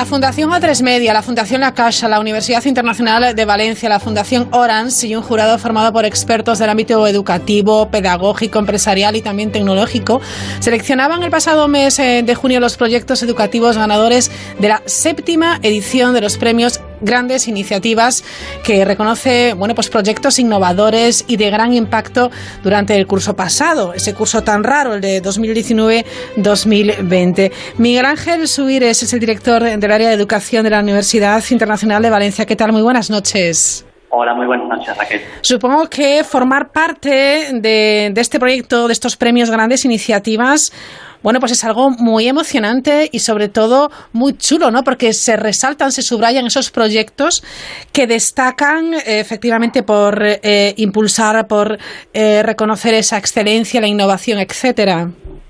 Sin duda, desde la Universidad Internacional de Valencia apoyamos esta iniciativa desde hace más de dos años y nos sentimos muy orgullosos de, apoyar tanto esta iniciativa como otras similares que apoyan y premian buenas prácticas de, los profesores y de las profesoras de, toda España, porque consideramos que, son muchos los retos a los que se tienen que enfrentar los, los docentes, desde la digitalización de las aulas a los problemas asociados con, lo, con los nuevos tiempos que, que vivimos, nuevas metodologías de aprendizaje, etcétera. Entonces nos, nos, ilusiona mucho y nos alegra pues apoyar este tipo de proyectos y ser conscientes y ver pues la gran tarea y el gran trabajo que están realizando todos todos los, los docentes y sobre todo pues destacar también este el esfuerzo y el compromiso que, que han tenido en estos tiempos tan complejos que, que hemos vivido con el, con el confinamiento. Y tanto que sí, de eso sabe mucho eh, Jordi Bosch. Jordi, ¿qué tal? Buenas noches. Buenas noches, Raquel, ¿qué hay? Bueno, enhorabuena por este premio especial Convivencia en el aula eh, de la Universidad Internacional de Valencia, modelo diálogo de prevención y resolución de conflictos en el aula del Colegio Apóstol Santiago del Cabañal de Valencia. Sí, pues nada, como comentaba, sí que la verdad es que al hilo de, lo que comentaba Miguel Ángel, no, la verdad que, que el año ha sido un año un curso complicado, pero bueno, yo creo que, estamos para eso, ¿no? Para sacar las cosas adelante. Sí, si, pues si todos los años hay retos, Jordi, este año ha sido el doble o el triple, ¿eh? Sí, no, y lo que viene, y lo que viene. Y lo que viene, ¿verdad? Ya veremos qué pasa a partir de septiembre. Claro, yo creo que con ganas pues saldremos adelante seguro. Bueno, háblanos de este premio. Sí, pues bueno, eh, lo primero agradecer ¿no? a la Fundación A3 Media, a la Caixa, a, a, la, a la, a la Internacional de, de Valencia, ¿no? El, el premio y el reconocimiento. A ver, al final el reconocimiento es un reconocimiento a un proceso de trabajo de la comunidad educativa de los últimos cinco años. Nosotros trabajamos con, bueno, pues no, la, nuestra población escolar es una población en, en su gran mayoría en, en grave en grave riesgo de, exclusión social y perteneciente al, al pueblo gitano y desde, bueno, desde, desde el año 2011 pertenecemos a, a la Red Nacional de Comunidades de Aprendizaje y estamos implementando las actuaciones educativas de éxito de, de, la investigación Included. Dentro de estas actuaciones educativas de éxito hay una que es el modelo dialógico de prevención y resolución de conflictos, donde toda la comunidad educativa, eh, pues unida y de la mano, ¿no? a través de, asambleas y de reuniones, eh, van estableciendo cuál es el problema más importante que tenemos a nivel de convivencia dentro de la comunidad educativa, la comunidad de aprendizaje, y a partir de ahí pues establecemos una norma, ¿no? Eh, entre todos, eh, entre toda la comunidad educativa junta, para poder hacer frente a ese problema, ¿no? Nosotros, por ejemplo, el problema más grave que teníamos era la violencia física, pero sobre todo era la violencia verbal, ¿no? Ajá. Eh, entonces, pues bueno, después de mucho de un proceso de trabajo durante todo el curso 2014-2015, llegamos a la conclusión de que si todos nos, bueno, al final es una conclusión, no, que hubiéramos llegado eh, de una manera más sencilla, pero lo interesante es que llegamos todos juntos a esa conclusión de que si todos nos tratamos bien, iban a, iba a haber menos violencia verbal. Entonces, la norma que, que se puso en aquel momento fue, que hasta ahora es vigente, la norma de centro es me gusta que me trates bien, como prevención a la violencia verbal y evidentemente a la a la, a la violencia física. Pero lo importante, sobre todo, al final fue el proceso que toda la comunidad dialogó eh, y sigue dialogando conjuntamente sobre convivencia y hay unos espacios de diálogo para poder abordar estas cuestiones, ¿no? Que porque puede haber salido otra norma o, o, dos normas o ninguna norma, pero lo importante es que el proceso era un proceso conjunto y comunitario. Claro, una vez que ya se detecta un problema, el hecho de hablarlo entre todos, de, de contarlo, de, de debatirlo, ya es un paso muy importante. Claro, sobre todo, pues por ejemplo, los alumnos, aquí, al final cada uno tenía su lectura de, de, la situación. El profesorado decíamos que, que es que, bueno, pues, pues que, que, las familias no, no se preocupaban mucho de, de, cómo iban sus hijos en el colegio. Las familias decían que, que en el colegio había muchos problemas. Y el alumnado decía que, que los profes, los profes gritaban mucho. Entonces yo creo que todos teníamos nuestra parte de razón, pero también todos a la vez tiramos balones fuera, ¿no? Es decir, eh, creo que se trata de hacer un poco de autocrítica y decir, bueno, creo que todos todos tenemos razón, pues vamos a ver vamos a ver cómo los profes empezamos a hablar mejor al alumnado, vamos a ver cómo implicamos más a las familias en el proceso educativo de, los hijos y las hijas y, y, vamos a ver cómo el alumnado también pues pues pues implica dentro de este de este proceso, ¿no? Y todos hacemos un poco de autocrítica de que seguro que los problemas de todos son las soluciones tienen que partir de todos.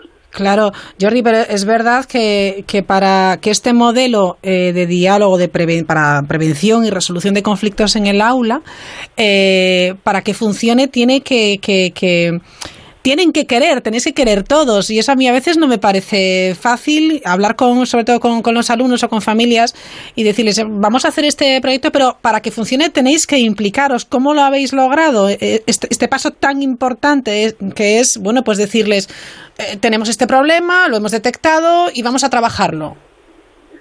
Pues yo creo que la clave de todo al final está en, crear lazos de confianza, ¿no? Si, creas lazos si creas lazos de confianza entre, entre el profesorado con el alumnado, con las familias, que favorezcan estos tipos de espacios dialógicos, ¿no? de diálogo, eh, luego, bueno, pues cualquier cosa se va a poder resolver. ¿Por qué? Porque hay unos mecanismos, unos instrumentos que van a ser capaces de resolver los problemas. por ejemplo, cada tres meses tenemos una asamblea general donde toda la comunidad educativa está invitada, todas las familias están invitadas y donde normalmente pues actualizamos el plan de convivencia, eh, vemos los, eh, la cuestión más, las cuestiones más relevantes que hay en, el momento y tratamos de, solucionarlas conjuntamente.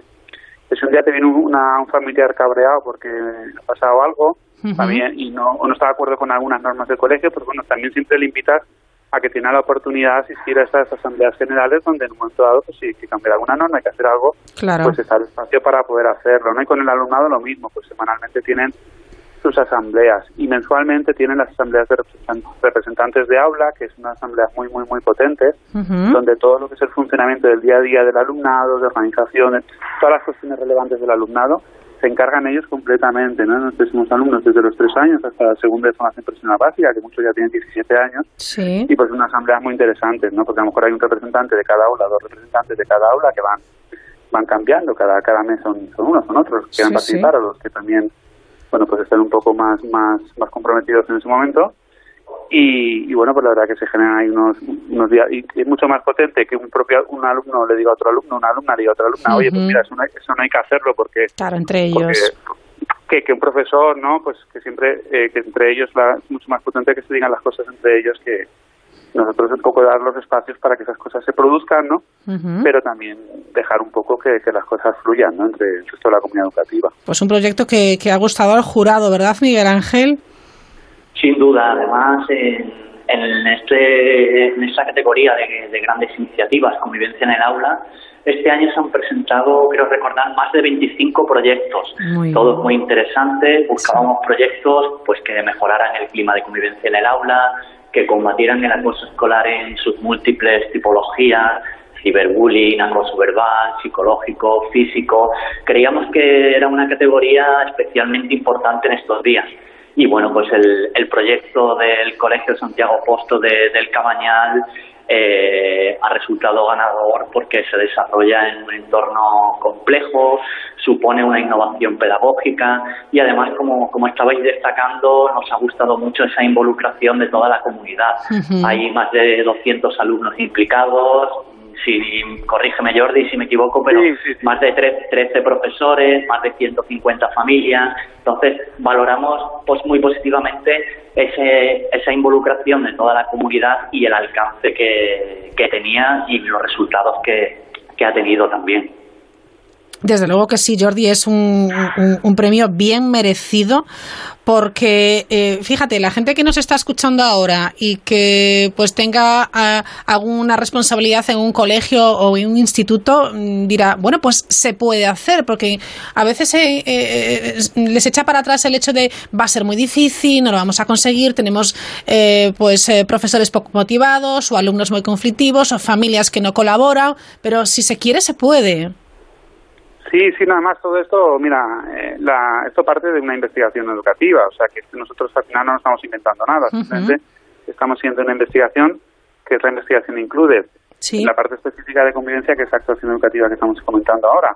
Entonces, eh, al final nosotros, por ejemplo, hace muchos años pues, estuvimos de visita también en, en un en el Colegio de la Paz de Albacete y estuvimos viendo cómo desarrollaban ellos las actuaciones educativas de éxito, los grupos interactivos, las tertulias, el modelo de de prevención y resolución de conflictos y fue un poco cuando vimos, oye, pues mira, si en un entorno como, como el Colegio de la Paz, del barrio La Milagrosa de, de Albacete, pues están desarrollando eh, esas actuaciones y estamos obteniendo resultados, pues nosotros también podemos, ¿no? Claro. Y, y bueno, pues al final hemos conseguido reducir drásticamente eh, los expedientes disciplinarios, las expulsiones, mejorar la convivencia, mm, reducción del absentismo, pues todo este tipo al final son aumento de la matrícula, que son indicadores todos relacionados con la confianza entre, entre familia y escuela, ¿no? Familia y colegio. Y luego, pues al final también, pues como colegio parroquial diocesano que somos, pues evidentemente estamos a- al servicio de la comunidad. Claro. Y, y bueno, pues en estos tiempos con todo el tema de la pandemia, pues también esos lazos de confianza y esa colaboración que hemos tenido con las familias, más allá de de lo educativo, mucho más allá de lo educativo, pues yo creo que las familias también eh, valoran ¿no? esa conexión que tenemos y que al final, como dice un padre de consejo escolar, aquí somos un equipo y estamos para ayudarnos. Mm, Entonces, Esa es la clave, ¿verdad? el concepto va a ir, va- van a mejorar. Si, si estamos enfrentados o vamos a, a- Claro. y lo- o, los nosotros, por ejemplo, estamos eh, para la toma de decisiones no, no, no tenemos en cuenta las opiniones de eh, familias y, alumnado. Pues todo este tipo de cosas al final van generando eh, desapego, ¿no? En vez de apego, que es un poco lo que, lo que queremos generar dentro de la comunidad educativa. Claro, pero se genera la comunidad educativa, Jordi y Miguel Ángel, y después se traslada a la vida, al, al, clima saludable, de respeto, de convivencia también en casa, en el futuro en la universidad, en el futuro en el trabajo, en el futuro, etcétera, etcétera, ¿no? Claro, eso la, sí, Miguel Ángel. No, no, sin duda es muy importante que, este tipo de proyectos pues tengan este, este reconocimiento para que puedan servir de, inspiración, de buenas prácticas, al igual pues que, este otro centro de, Albacete le, sirvió de, inspiración, de ejemplo de buena práctica al, equipo de, Jordi. Entonces, es uno de los motivos principales por los que desde la, desde la universidad pues apoyamos este tipo de proyectos, por esa visibilidad que, que se le dan que pretendemos que luego puedan incorporar o, inspirarse otros centros educativos. Y bueno también nosotros pues los utilizamos eh, para mostrárselo a nuestro a nuestro alumnado porque creemos que, que son un ejemplo de, buenas prácticas de, de buen hacer de calidad educativa y forma parte de, nuestro compromiso como, como, universidad pues aportar a, a, nuestro alumnado también este tipo de experiencias para que el día de mañana cuando sean profesionales de la, de la educación puedan tener este, este tipo de ejemplos que, les sirva para replicar y adaptar este tipo de prácticas en, los contextos profesionales donde, donde estén. Este tipo de, de, educación, bueno, pues de, de, actividad extraescolar, como son bueno, pues estas aulas de, convivencia, Jordi, calan en el alumnado y también en las familias. O sea, se ve que después hay una continuidad, trabajo bien hecho. Sí, a ver, el, una, claro, es lo que, lo, que iba a comentar antes, Raquel. El, aquí la cuestión es que la norma que ponemos, eh, la comunidad educativa, en principio no son normas para casa y para el cole, ¿vale? Entonces, un poco ese es el objetivo, ¿no? Es decir, tratar de implicar a la comunidad educativa, tratar de implicar a, los familiares para que luego eh, esos problemas que salen aquí en el cole, que si un momento el profesor o la profesora podemos a lo mejor le hemos levantado la voz más de la cuenta, o el alumnado, pues no, el alumno o la alumna eh, pues no se toma en serio el trabajo, o el, o el padre o la madre cuando le llamas para una reunión, pues cuesta mucho que venga o no, no, no, no para que se pueda implicar. Eh, el trasladarlo al colegio, o sea, el objetivo es trasladarlo también a casa, ¿no? Para que al final son herramientas lo que lo que faltan. Entonces, lo que lo que nos da el modelo dialógico de convivencia es esas herramientas eh, poder eh, tratar de trabajarlas en comunidad, pues a través de, asambleas, de reuniones, alguna tertulia, para ir dotando al alumnado y en algunos casos también a los familiares de recursos para poder resolver ciertas cuestiones y para poder eh, anticiparse al conflicto. Pues muchas veces no es una cuestión de que la gente quiera o eh, yo siempre pongo el mismo ejemplo, pues una persona que tiene cinco hijos, que tiene la nevera vacía, que eh, de todos los problemas, que cuando llega al colegio lo único que le dicen es lo más que, lo más que se portan sus hijos y cuando eh, pues cada final el colegio lo ve como lo ve como, como un problema como entonces ya eh, viene al colegio con una actitud defensiva no si en cambio esa misma, esa misma persona que tiene sus problemas pues desde el colegio tenemos un grupo de acción social y las entidades que colaboran podemos intentar colaborar con ellos para ver si de alguna manera pueden hacer o para que se inscriban a ser PF o para que hagan un curso de formación o para colaborar en el proceso también porque al final el proceso es integral el alumno o la alumna si la situación en casa es muy negativa eh, evidentemente que la situación en el colegio también se traslada a, es, muy negativa.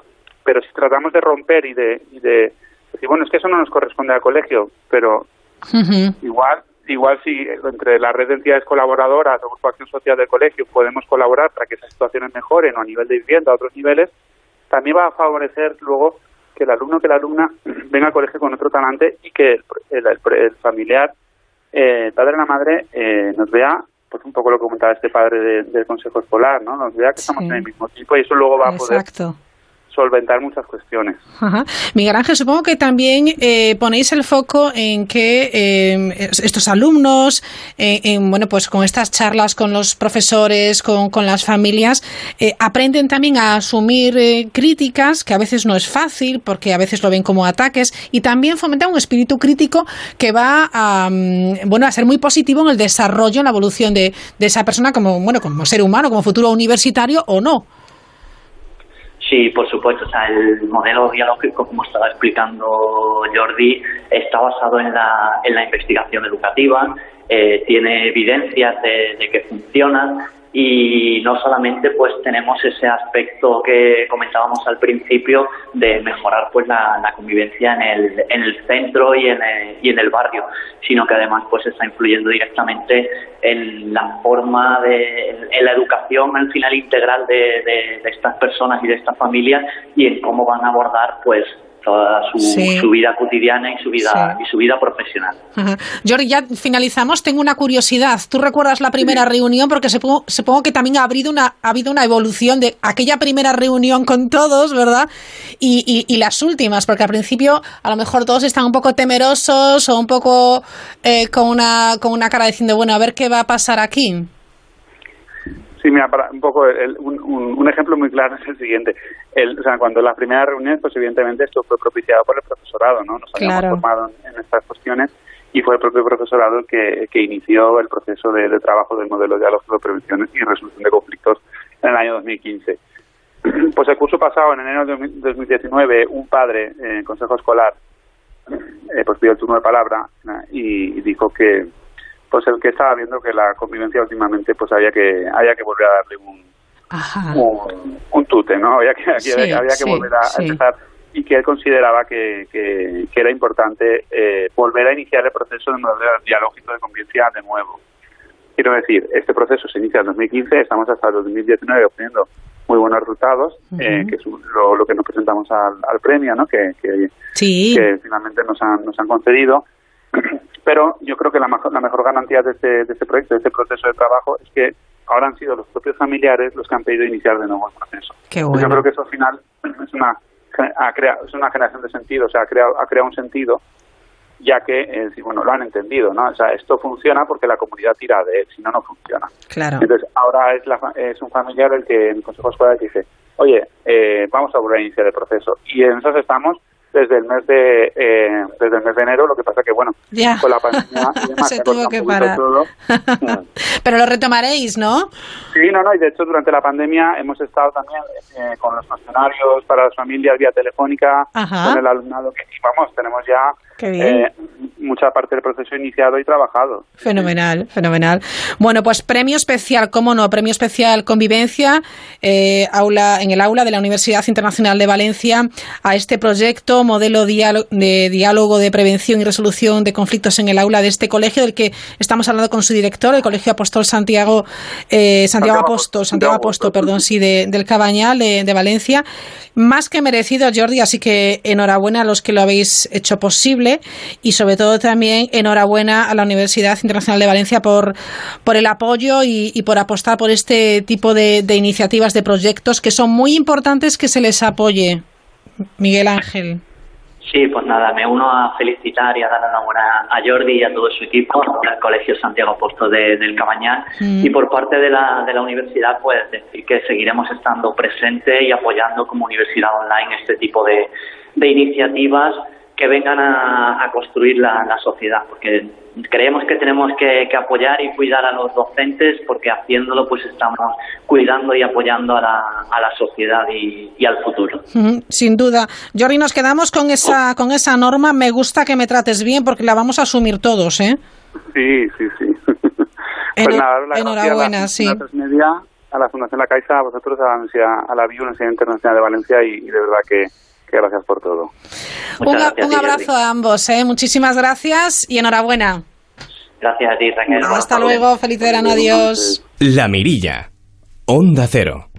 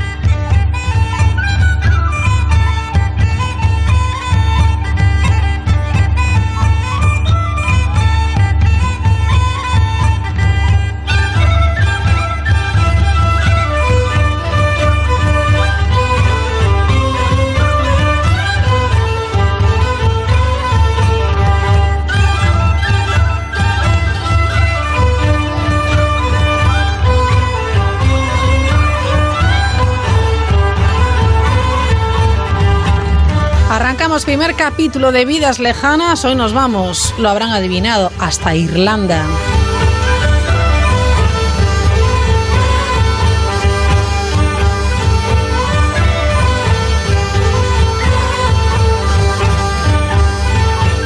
Situado en el este de Irlanda, Cavan es un condado que ofrece, bueno, pues atracciones naturales para todos los gustos. son tierras surcadas por numerosos ríos y canales y cuenta con amplios lagos que brindan paisajes realmente encantadores.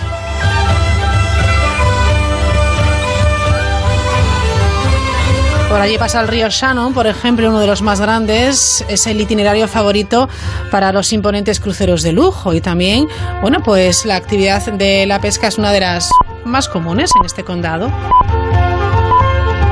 Se puede hacer senderismo, paseos a caballo colinas y fértiles valles de estas tierras irlandesas que invitan a recorrerlas pues como sea a pie o también a lo mejor encontramos un campo de golf o a lo mejor bueno pues cualquier cosa tenemos el ocio y la diversión garantizada pero vamos a hablar con una persona española que se ha ido hasta Irlanda para trabajar y allí vive Soledad Cereijo ¿qué tal? muy buenas noches Buenas noches, Raquel, ¿cómo estás? Muy bien, ¿qué tal hoy en Irlanda? ¿Cómo es el tiempo en Cavan? Pues la verdad es que disfrutando del tiempo típico de Irlanda, que es la lluvia. Creo que en España estáis con un calor tremendo. Nos estamos cociendo en España, así que nos das mucha envidia. Un poquito de lluvia nos vendría fenomenal para refrescarnos, Soledad. ¡Qué envidia! Bueno, cuando es muy a menudo deja de dar tanta envidia. Sí que es verdad que las, temperaturas de España a veces son muy difíciles de elevar, pero un poquito de sol no está tan mal. Ajá. Soledad, eh, ¿cómo llegas tú a Irlanda y concretamente a este condado? Eh, a mí Irlanda me encanta. ver, yo eh, tiendo a quedarme con lo positivo de cada lugar en el que estoy y evidentemente Irlanda y España son diferentes. Hay muchas cosas de España que son menos pero Irlanda es un lugar precioso, sobre todo con una gente, a mí me encanta el temperamento irlandés, esta, eh, es gente que es graciosa por naturaleza y que es gente que siempre está dispuesta a ayudar en términos generales, encuentras algo en la casa como en todas partes, pero bueno, es gente muy amable, con una conciencia social muy muy grande y bueno, pues eh, es más fácil convivir con personas así. ¿Y qué hace una gallega en Irlanda? ¿Cómo llegas hasta ahí?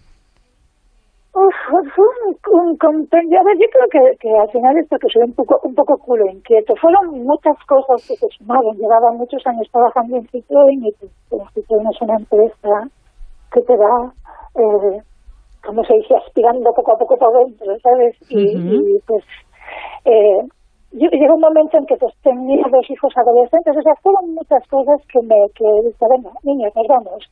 Y mis hijos dijeron que sí, pues ya está, y nos vinimos. Me vine un mes de junio a buscar una casa y en el mes de agosto ya había cerrado mi piso en España, ya tenía mis hijos metidos en un avión y ya estaban escolarizados en Irlanda, o sea que fue, fue así como un, pues un yo, yo soy así. Claro, está bien. O sea que has cambiado la fábrica de la factoría de, de, Citroën en Vigo, ¿no? Donde trabajabas y donde creo que también trabajaba tu padre. Cogiste a tus dos hijos adolescentes, le preguntaste, dijeron que sí y allá os embarcasteis a la aventura. Pero ¿por qué elegisteis, ¿por qué elegisteis este, este lugar?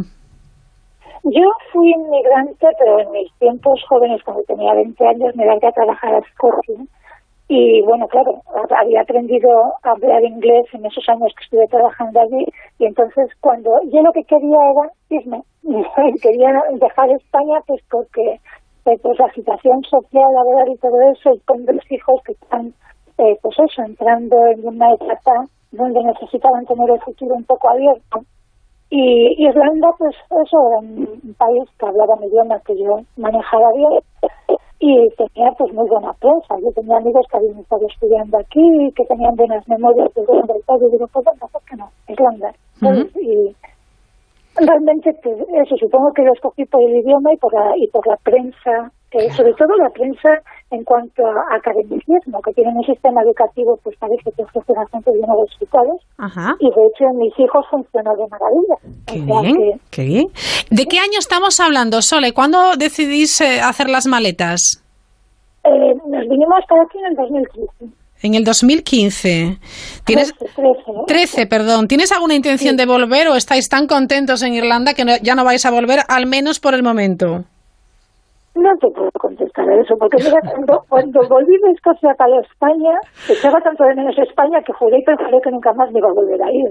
Y cuando me vine para aquí, les dije a mis amigos, digo que ya era muy mayor y que bueno, que no me iba a ir pegando saltos y que probablemente que se vaya a Irlanda, que no volviese para España.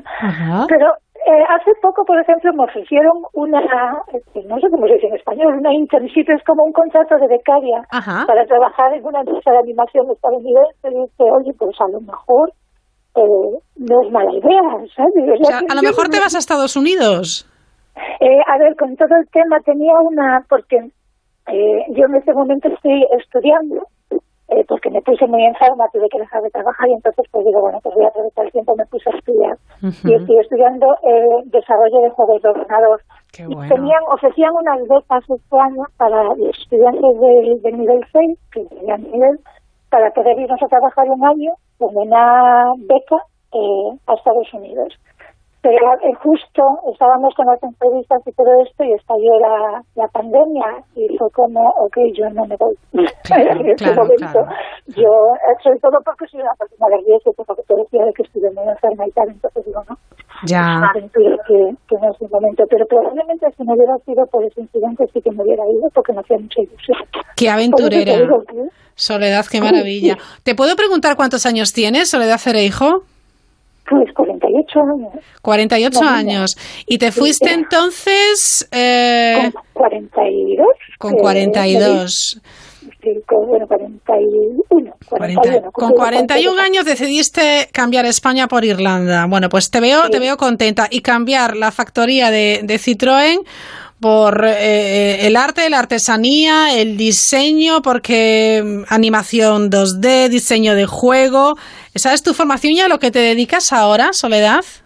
No, ahora sigo estudiando porque eh, yo estuve, cuando me vine para aquí, empecé pues en el trabajo que pude encontrar y estuve trabajando en una fábrica, pero tuve, no sé si la buena o la mala suerte, porque todo depende de cómo me de ponerme muy en forma. Estuve cuatro meses ingresada en un hospital y cuando salí me concedieron una discapacidad entonces eh, dije, pues como no soy, como soy muy culo inquieto, digo, pues yo en casa me vuelvo loca. Entonces digo, pues nada, voy a aprovechar a hacer algo que quería hacer mi vida, que es terminar una, eh, como se dice, una licenciatura, y me puse a estudiar, digo, pues venga, empecé haciendo lo que yo creía que me gustaba a mí, que es arte, yo siempre quise estudiar Bellas Artes y no lo había hecho.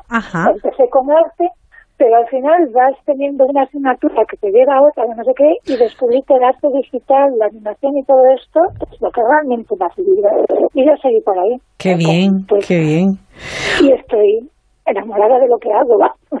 Qué maravilla, qué maravilla. Bueno, de vez en cuando perdemos el sonido, estamos hablando con Irlanda, que no es poca cosa, así que les pido disculpas porque a veces eh, no conseguimos cerrar bien alguna de las frases que nos dice Soledad Cereijo. Sol, estuviste muy enferma entonces, muchos meses ingresada, y, y, pero bueno, luchaste bien, o sea, no sería por el coronavirus. No, no, no, esto fue, fueron dos ciclos diferentes. La primera vez fue en el 2014 que de repente empecé a sentir una presión tremenda en el barriga. y estaba bien, había ido a trabajar el día anterior y estaba todo normal. Y de repente tenía mucha presión, ni siquiera era dolor, era como una sensación de presión. Y al final acabé ingresada en la UCI un montón de meses que tuve pues médicos españoles, que médicos italianos, y que también fue una experiencia muy ah. especial, fue horrible, porque toda mi familia vino de España y estuvieron aquí pues en habitaciones durante meses en Dublín y tal. Pero bueno, y después tuve una recaída con la misma enfermedad en el 2018, o sea que... Pero lo que te decía antes, que todo depende como se A lo mejor si eso no me hubiera pasado, no habría tenido la oportunidad de ponerme a estudiar y hacer claro. un fascículo de mi vida que me apasiona. O sea, que hay que quedarse con lo bueno. Ahora te encuentras bien, ¿estás bien? Sí, sí, sí, sí, a ver, sigo eh, Muy bien. vigilada por médicos y todo eso, pero bueno, pero, pero sí, tengo energía para, vivir y para soñar. Energía tienes muchísima. E, eres una persona muy, muy positiva, muy entusiasta, muy, muy creativa, por lo que veo también. ¿Tus hijos se van a quedar ahí en Irlanda? Pues mira, mis hijos tienen los dos parejas que además, curiosamente, eh, la pareja de mi hija es un chico letón y la pareja de mi hijo es una chica portuguesa. Y cada uno vive en sus pisos y tal. Ajá. Pero ellos crecieron y se educaron en España y su cultura es la española. Sí. A pesar de que nacieron en Escocia, porque nosotros somos así como un poco... Pero bueno, ellos se sienten españoles y entonces pues echan de menos pues el terraceo de España, que es algo que aquí se echa muchísimo de menos, Claro. de menos el poder expresarse, aunque hablan inglés perfectamente y estudian, están en la universidad los dos, estudian en inglés pero eh, eh, son más espontáneos hablando en castellano y ellos tienen esa pues esa necesidad, esa, no sé cómo explicar, esa inclinación pues, a Sí, España. Pero sí. como te decía antes, la vida es muy sorprendente. Mi hijo se marchó también desde aquí a China y estuvo trabajando un año en China y volvió. Sea, que, Caray. Mira, ¿sabes? Puede pasar en esta familia con nosotros tres, puede pasar cualquier cosa. Oye, sois una familia también, Sole, mm, bueno, pues muy artística, porque Olaya, por lo visto, también, ¿no? Eh, ah, tengo una hermana sí que es eh, bailarina, tengo otra hermana que es cantante, que es Adela Cereijo, que y después mi hermano pues también eh, eh, eh, profesionalmente es periodista, pero realmente su mundo es su música y escribir poemas y, y ese Ajá. tipo de cosas. y- Qué maravilla. eh, y bueno, y mi madre se dedicó a la moda toda su vida y mi padre era un dibu- dibujante maravilloso, era ayer. O sea que sí, supongo, pero mis hijos no, mis hijos son de ciencia. Pues son los dos de, de laboratorios, de, de hecho lo que mi hija quiere estudiar es genética y mi hijo física teórica, o sea que... Caray. que de artista... Sí, sí, sí, sí, Pero sí. bueno, Lua canta muy bien, o sea que... Qué bueno. Bueno, ¿cómo, cómo se ve desde Irlanda eh, nuestro país, eh, España, y lo que está y lo que está sucediendo y cómo lo estamos llevando? Aquí, durante, al principio de todo, aquí no sé si porque somos una isla, eh, tardaron un poquito más en, en escalarse las cosas y los primeros días era un bombardeo en las noticias de España, España, España, España, que yo decía, pero oye, oye, mío, pero ¿qué están haciendo? Pero bueno, eh, al mes siguiente ya estábamos nosotros perdidos también. Nunca llegamos a los extremos de España, pero sí que hubo eh, la proporción de muerte por habitante estaba ahí, no tanto, pero vamos cerca. Claro. Y pues eso, desde aquí lo de España se ve aterrador. De hecho, estáis, para nosotros estáis en la lista roja, no podemos Ya. Queremos viajar a España, luego tenemos que quedarnos 14 días en cuarentena aquí, con lo cual no podríamos ir a trabajar, que trabaje y ese tipo de cosas. Y bueno, pues, ¿cómo se ve? Yo eh, supongo que está, es, vale, España eh, es justificable que tenga muchos más casos porque también recibe mucha más afluencia del turismo y eso parece que quienes criticaron tanto a España eso tampoco lo ven, ¿sabes? Pero eh, yo creo que no es España como se ve, todo como se ve.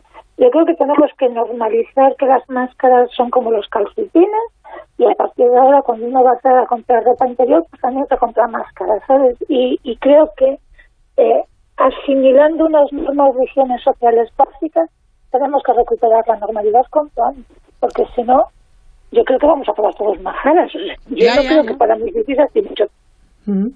Pues nos vamos a quedar con esa frase y ese consejo. Las máscaras son como los calcetines, así que vamos a, ir normalizando esta situación porque no nos queda más remedio y ser responsables. Finalizamos en este Vidas Lejanas de personas que, que andan por ahí mm, viviendo por el mundo adelante. Soledad, si quieres saludar a alguien o mandarle un abrazo a alguien, es tu oportunidad. Pues nada, solamente pues muchos ánimos a, a toda España y que, pues eso, que la gente sobre todo se quiera, se respete y se ayude. Y bueno, a mi familia hablo con ellos todos los días, que Facebook hoy nos tiene muy comunicados. O sea que Muy bien. un mensaje de ánimos, un mensaje de ánimos a, a, a España y a Galicia sobre todo, que son, pues eso. Muy bien, pues ahí nos, nos quedamos. Soledad Cereijo desde Irlanda, gracias por atendernos en esta noche de verano de, de la Mirilla. Y, y nada, mucha suerte, seguimos en contacto. Muchas gracias. Gracias. Soledad, adiós. gracias. Chao, chao.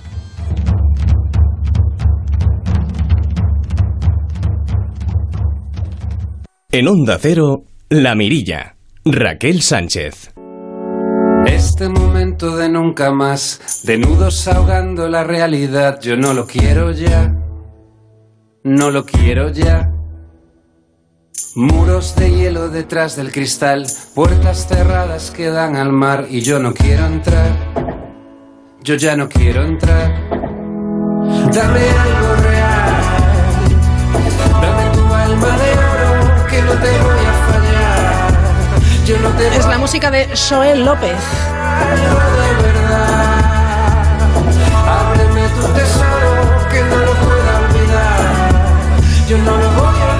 Vamos cerrando poco a poco la mirilla y lo hacemos con el periodista, escritor, eh, columnista, autor de Todo lo demás era silencio, Manuel de Lorenzo. ¿Qué tal? Muy buenas noches, Manu.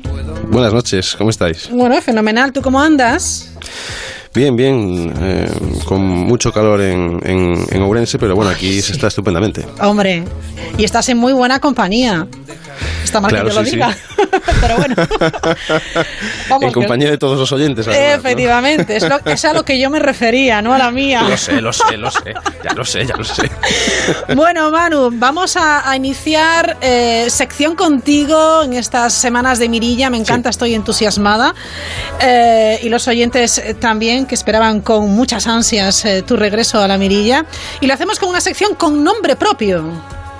Sí, eh, se llama Doctor Livingstone, supongo, esta Anda. sección, ¿no? Que, Ah, sí, eh, sí. como ya, bueno, imagino que nuestros oyentes ya, ya, ya lo saben, pero saben el, el motivo de esta, de esta historia, ¿no? Y yo creo que he elegido este nombre un poco porque puede ilustrar esta, esta anécdota, eh, en qué va a consistir este espacio que comenzamos Sí. eh, hoy aquí, esta sección, ¿no? Porque eh, Livingstone era un, un médico y un explorador británico, ¿no? Como, como muchos ya, ya sabéis, Ujú. eh, que se fue a África, ¿no? A mediados del siglo XIX se fue a, a explorar el interior de África, él solo, por su cuenta y riesgo, ¿no? Sí. Se pasó seis años allí recorriendo el continente africano, ¿no? Y de repente se le perdió la pista, ¿no? En el año 1869 estaba explorando el lago Tanganica y desapareció. Pasaron eh, dos años enteros sin que nadie supiese nada Qué de él, ¿no? barbaridad, sí, sí. Sí, claro, imagínate, ¿no? Dos años sin noticias de este explorador, dos años en los que no se sabía si estaba vivo o muerto, Mm. y entonces... eh, bueno, lo eh, darían por muerto, digo yo, ¿no?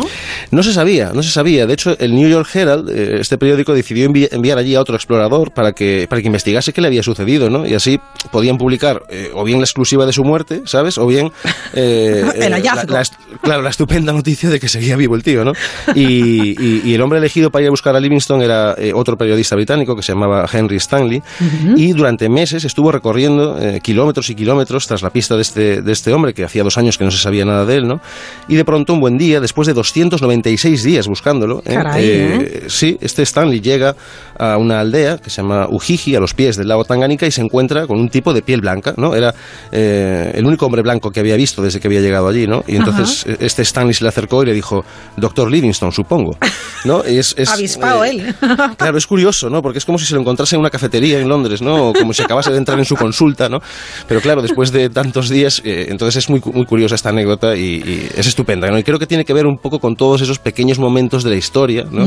Que a pesar de no tener una trascendencia ¿no? A pesar de no haber contribuido a, a- a derrocar tiranos, ¿no? O, de- Claro. o su- o suponer un antes o un después para el devenir de la humanidad, eh, pues eso, a pesar de no aparecer en los libros de historia, pues son, son esos eh, Hmm. episodios pequeñitos, ¿no? Esos huecos que hay en medio de las grandes historias de la historia y en fin son muy interesantes y creo que creo que a estos instantes valiosos mm, tan valiosos valía la pena dedicarles eh, esta sección Doctor Claro. Livingstone supongo Doctor Livingstone, supongo. Pues efectivamente, hay muchos eh, episodios eh, que, bueno, pues no se conocen o se conocen un poquito o has oído hablar de aquella historia de qué sucedió cuando. Pues vamos a repasarlas o a recordar eh, alguna de ellas con, con Manuel de, de Lorenzo. Y no sé por dónde vamos a empezar. Yo, lo que tú digas. Pues mira, hoy, hoy vamos, a, hoy vamos a contar, a hablar de un episodio histórico que ha pasado desapercibido para las enciclopedias, como dices, ¿no? Sí. Eh, pero que resulta, que resulta eh, verdaderamente impresionante, en mi opinión, ¿no? Vamos a hablar de cómo un gallego, un orensano nacido en el municipio de, de Avión, acabó sin querer siendo rey de la Amazonia, ¿Qué ¿no? en la selva de en la selva de Perú. Sí, sí, sí. Hace más o menos un siglo fue. Mira, de hecho coincidió un poco con lo de Stanley y Livingstone. Ah, Eh. Vamos a contar la historia de cómo un campesino, un emigrante gallego, terminó siendo rey de los jíbaros, ¿no? Una especie de Tarzán gallego Guau. eh, y civilizado, un Tarzán gallego y civilizado, claro. Eh, y era, se convirtió en Alfonso I de la Amazonia, ¿no? Es curioso porque en la casa, en su casa, en la casa de donde nació, en, en- aquí, en, o sea, en Ourense, en, la, en la parroquia de Amiudal se llama, que está en el municipio de Avión, pone, hay una placa que pone, eh, aquí vivió Alfonso I de la Amazonia, rey de los jíbaros. Ah, o sea, eso eh, eh, existe en realidad. Sí, sí, sí, sí. está ahí. Es decir, la claro, a ver, la casa ya no- son ruinas, lo que queda son unas piedras, ¿no? sí, sí, pero queda el claro, recuerdo, ¿no? Sí, a posteriori se colocó una placa, claro, porque ostras, ¿no? O sea, que un paisano llegase a ser rey de la selva Rey amazónica. de la Amazonía, o sea, Claro, rey de claro, los jíbaros. Sí, sí, sí, sí, es tremendo, ¿no? Este tío, eh, Alfonso Graña, eh, bueno, a ver, sabemos mucho de él, eh, gracias, entre otros, a, a Maximino Fernández Sendín, ¿no? Que cuenta su vida en el libro Alfonso I de la Amazonia, rey de los jíbaros, se llama así el libro, ¿no? Y ahí relata, pues, cómo Alfonso abandonó su tierra natal a, a comienzos del siglo XX para buscarse un porvenir, ¿no? Al- bueno, pues como tantos otros emigrantes, al otro lado del, del Atlántico, debido a la situación, ya sabes, de, Claro. de, de miseria en la que se encontraba Galicia entonces, ¿no? Hace un siglo. Y, y- y llegó a Brasil, ese fue su primer destino, en el año 1910. Eh, llegó a Brasil para trabajar, entre otras cosas, en la industria del caucho. Y, se mudó de allí a Perú a los pocos años. Eh, después se desplomó el, el- el- precio del caucho a nivel mundial. Este hombre se queda sin empleo, Alfonso, Ujú. Alfonso Graña, que así se llamaba, y, y decide adentrarse en la selva, ¿no? En el año 1920, junto con otro amigo, eh, otro amigo gallego, para remontar juntos el río, el río Amazonas, eh, eh, buscando un futuro, quizá como buscadores de oro, ¿no? Esa era su, esa era su intención. Es, es- una cosa bastante impresionante. Bueno, Dices, bueno, hay que tener valor, Manuel, para adentrarse en la selva en el año 1920. Sí, sí, es lo mismo, es parecido a lo de, a lo de Livingston en África, ¿no? Sí, sí, Adentrar- adentrarse en el interior del... Qué en fin, sí, sí, son... Son aventureros, ¿no? De hecho, a, a Graña después se le conoció como el intrépido español, ¿no? Bien, Mm. claro, no, lógicamente. Eh, el, el- el caso es que, eh, gracias a los testimonios de este historiador, de Fernández Sendín, sabemos que de- poco después de, de internarse en la jungla, él y su compañero, eh, pues fueron capturados, ¿no? Por los, por los indígenas de la selva, en concreto por los íbaros, claro. Y lo cierto es que sobre la suerte de su compañero no existe demasiada información, se sospecha que fue ejecutado allí en el acto.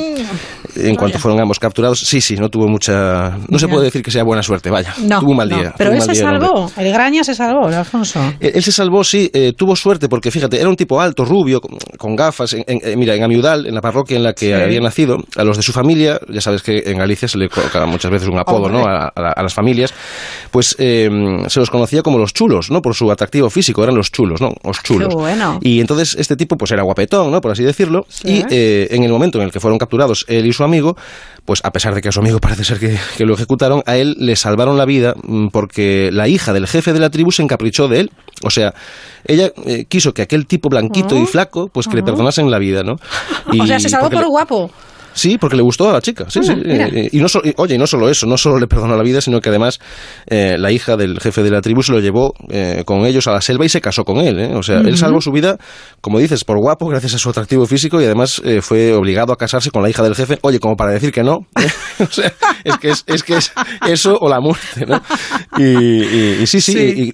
pero claro, pasó una cosa muy curiosa porque, bueno, sí, ya no es bastante alucinante esto, porque resulta que poco tiempo después el jefe de la tribu falleció y claro, Alfonso, que, que hacía apenas una década, ¿no? Estaba en, en Ourense pensando en qué hacer para ganarse la vida. eh, al fallecer su suegro, que era el rey, pues pasó a convertirse de repente en el primer apú, en el primer líder blanco de los Shuar, que era así como se llamaba la, la tribu. O sea, una serie de carambolas que hicieron que, que este chico de una aldea de Ourense se convirtiese, en fin, en rey de la selva amazónica, ¿no? Es Y, eh, alucinante de película. Sí, sí, sí. Eh, él, pues, imagínate, ¿no? Desde allí, entre los ríos Nieva y Santiago, que son afluentes de- del río Marañón, que es un río enorme que desemboca en el Amazonas, pues él además impuso la paz entre diferentes tribus, entre los Wampis, los Shuar y los Aguajún, o sea, se convirtió, digamos, en el rey de todos, los, de todos ellos, ¿no? De todas las tribus jíbaras, eh, en el rey de la, Amac- de la Amazonia, como decíamos, ¿no? O sea, gobernaba una extensión de terreno, Raquel, verdaderamente enorme, ¿eh? Brutal, o sea, él, claro. él- claro, él lo decidía todo allí. Por ejemplo, negoció, como rey que era, claro, eh, qué zonas de la selva eh, se les permitía explorar a los trabajadores estadounidenses de la Standard Oil Company, ¿no? Para que Oh. realizasen sus prospecciones petrolíferas. eh, y sobre todo negoció a cambio de qué, claro, porque le garantizaba a los trabajadores de la compañía que los indígenas, o sea, sus súbditos, no los atacarían si él no lo ordenaba, ¿no? Claro, tú imagínate, un tipo realmente con muchísimo poder, ¿no? Y tanto, Eh, y tanto. eh, sí, pero, sí. pero fue un buen rey, entonces. Sí, no, no, en la sociedad peruana además lo tenían, le tenían en muy buena estima. Eh, piensa que una vez eh, Alfredo Rodríguez Bayón, que era un, un piloto muy conocido peruano, se estrelló con su avión en la, en la selva amazónica y Alfonso envió a sus hombres a rescatar, a rescatar el cadáver del, del piloto y lo embalsamaron y después lo llevaron hasta Iquitos, hasta la ciudad peruana de Iquitos, Sí. para que su familia recuperase el cuerpo ¿no? de, aquel, de aquel piloto. Y eso hizo que Alfonso, pues en fin, se ganase el respeto de, de toda la sociedad eh, peruana, que realmente lo veía como, como el rey de la selva eh, amazónica. Porque él, por cierto, a Iquitos, a esta ciudad solía ir a menudo, ¿no? Pero claro, él llegaba allí Estamos hablando del ponle los años 30, ¿no? Sí, Imagínate. sí. Es decir, ya había cierta civilización, ¿no? O sea, no es estamos hablando ya del siglo XX. Sí. Pero claro, él llegaba allí en enormes canoas desde el interior de la selva, por el río, ¿no? Se le veía aparecer a lo lejos con un montón de, de indios que eran su séquito, ¿no? Y llegaban en sus barcas gigantescas con frutas, eh, con pescado en salazón, con tortugas, con carne curada, ¿no? E incluso llevaban monos y también bueyes subidos a las canoas. Guau. Eh, claro, entonces era una, una- una imagen espectacular, ¿no? Eh, La gente de Iquitos allí tenía que alucinar al ver aparecer al rey de la selva Hombre. en sus, en sus canoas. Iba a comerciar, claro, porque él se encargó de eso, ¿no? De iniciar una relación mercantil con aquella ciudad, eh, pues para que sus súbditos saliesen ganando y los ciudadanos de, de Iquitos también. En fin, eh, él iba por allí cada seis meses. Está así documentado que iba cada seis meses a. En fin, a las orillas del río, con sus grandes canoas, ¿no? De más de 10 metros de largo, llenas de productos de la jungla. Imagínate, qué, qué imagen, ¿no? De repente estás paseando por la ribera del río. Glorioso lo que hubiera Sí, dado sí, por sí. ver esa, esa estampa. Eh, y, y voy a buscar, eh, mi- mi- mientras me hablas, yo estoy buscando a ver si encuentro alguna foto de. Ah, pues sí, sí, la, la podéis buscar en Google, hay fotos de, hay fotos de Alfonso, veréis, se parece un poco a, a Castelao, ¿no? Por Sí, poner una, sí, bueno, alguna unas referencia. y- y sí, las demás, gafas, sí. es así, es así un tipo... Fíjate, pero se ha puesto, ¿eh? Eh, Sí, era- claro, era de los chulos. ¿no? Era de los chulos de avión, o sea, a ver. Sí, sí, sí, sí, claro. Y, y fíjate, claro, él, eh, eso tenía que ser la leche porque además llevaba mm, a, a los súbditos al médico, ¿no? Aprovechaban para comprar cosas que ellos no tenían en la selva, ¿no? Y además a él le gustaba también mucho distraerse en la ciudad esos días. Ujú. En fin, después falleció, falleció en 1934. Él llevaba un tiempo manteniendo correspondencia con un capitán gallego que se llamaba Francisco Iglesias Braje, Sí. que tenía la intención de organizar una expedición militar a la selva amazónica. Ujú. Pero en diciembre de ese año, de 1934, como digo, pues un español que residía allí en Iquitos, que se llamaba Luis Mairata, Sí. le envió a este capitán gallego, a Iglesias Braje, eh, le envió una carta, ¿no? una carta informándole de la muerte de, de Graña. ¿no? Eh, La carta la descubrió muchos años después este historiador que os decía, Fernández Sendín, que es el que escribió el libro de Sí. Alfonso Graña, eh, el rey de la Amazonia, y, y en esa carta decía, le supongo enterado de que el pobre Graña murió el mes pasado cuando se dirigía a su fundo del Marañón. El pobre padecía cáncer de estómago y no tuvo remedio. Y eso, Raquel, fue lo último que supimos de él. Nada, no se sabe, realmente no se sabe cómo lo despidieron los, los síbaros, cómo despidieron a su líder, ¿no? ¿Qué hicieron con su cadáver? Probablemente fue enterrado en algún lugar de la jungla, no, Ujú, no, pero no, no se sabemos. sabe, no se sabe dónde está. No, no. Se sabe que tuvo un hijo, aparece Ah. en, en Google, si estás buscando en una de las fotos, aparece con su hijo en brazos. Sí. Y, y- Ajá, y además es, bueno, claro, su hijo que ahora tendrá unos 90 años, claro. Estamos hablando de... Oye, qué historia, o sea, qué historia, Claro. que, que esto merece que una plataforma haga una serie. Sí, sí, sí, es, es tremendo. Además, eh, fíjate que ese, ese señor, que es su hijo, vaya, eh, tuvo, tuvo un hijo, él mismo, ¿no? un nieto de Alfonso Graña, pero no quieren nada, no quieren saber nada de, es decir, no quieren hablar sobre su antepasado, ¿no? Cuando van a preguntarles, eh, ellos no quieren saber nada de los españoles, lo dicen así. eh, Sí. y es, ver- es verdad que, claro, van allí a molestarles, a preguntarles por, por Alfonso Graña y ellos están muy tranquilos en su, en su fundo del Marañón, como decía, como decía este hombre. Y, pero es verdad que un historiador pontevedrés, Antonio Abreu, consiguió, eh, porque ellos niegan el parentesco con Alfonso Graña, ¿no? Lo niegan. Sin embargo, Antonio Abreu, eh, pontevedrés, historiador, consiguió, gracias a una prueba de ADN, demostrar que sí que son, que sí que son descendientes de, Sí que son familias. sí, sí. del, inte- del intrépido español, ¿no? O sea que... El rey de los jíbaros, que, que eran aquellos que tenían esa manía, ¿no? De reducir los cráneos. Sí, sí, sí, sí. sí. Esa Yo, pequeña quería- yo- cosita. yo- yo prefería no decirlo por si acaso. Pero es que, Sí, sea, sí, sí, da un no- poco de, da un poco de Ah, a ver, o sea, no, no sé qué le habrá pasado al pobre compañero de Alfonso cuando llegó allí, ese que, bueno, pues lo ejecutaron, que habrá sido de él también, ¿no? Sí, sí, a lo mejor lo tenían en un botecito al lado de la, de la- del lecho matrimonial, ¿no? Qué barbaridad, Teníamos- qué historia. Alfonso I, eh, rey de los, gir- de los jíbaros, rey de, de la Amazonía, es impresionante, ¿eh? Un chaval de, de, de Amiudal, de una parroquia de, de Urense, acabó siendo rey de la selva amazónica, ¿no? Eh, está, está muy bien, esta historia está muy bien. Por eso hay que rescatar estas historias, Hay Raquel. que rescatarlas, efectivamente. Y como no, tuvo que ser un gallego, que estamos en todas partes, Llegamos a la luna, llegamos a donde sea, ¿eh? Es impresionante. Sí, eh, en todas partes hay una, una pequeña mirilla ¿no? Sí. Eh, para, para observar el mundo y detrás siempre hay un gallego, casi siempre. Como es el caso de Manuel de Lorenzo. Oye, pues el próximo, la próxima semana, el próximo viernes, si el fútbol lo permite, si no el jueves, eh, nos desvelas otra, otra historia de estas maravillosas. ¿Te parece, Manuel? Por supuestísimo. Bueno, Perfecto. pues que pases buen fin de semana, doctor Livingston. Que paséis buen fin de semana vosotros también. Adiós.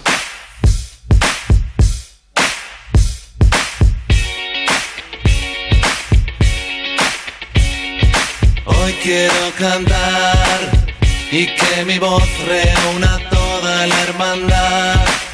No somos muchos, pero nunca hay un rival que nos pueda hacer callar.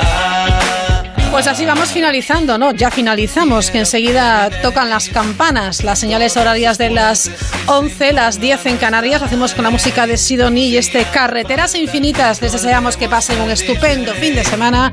El lunes volvemos aquí en Amirilla y sobre todo disfruten de esta noche de verano.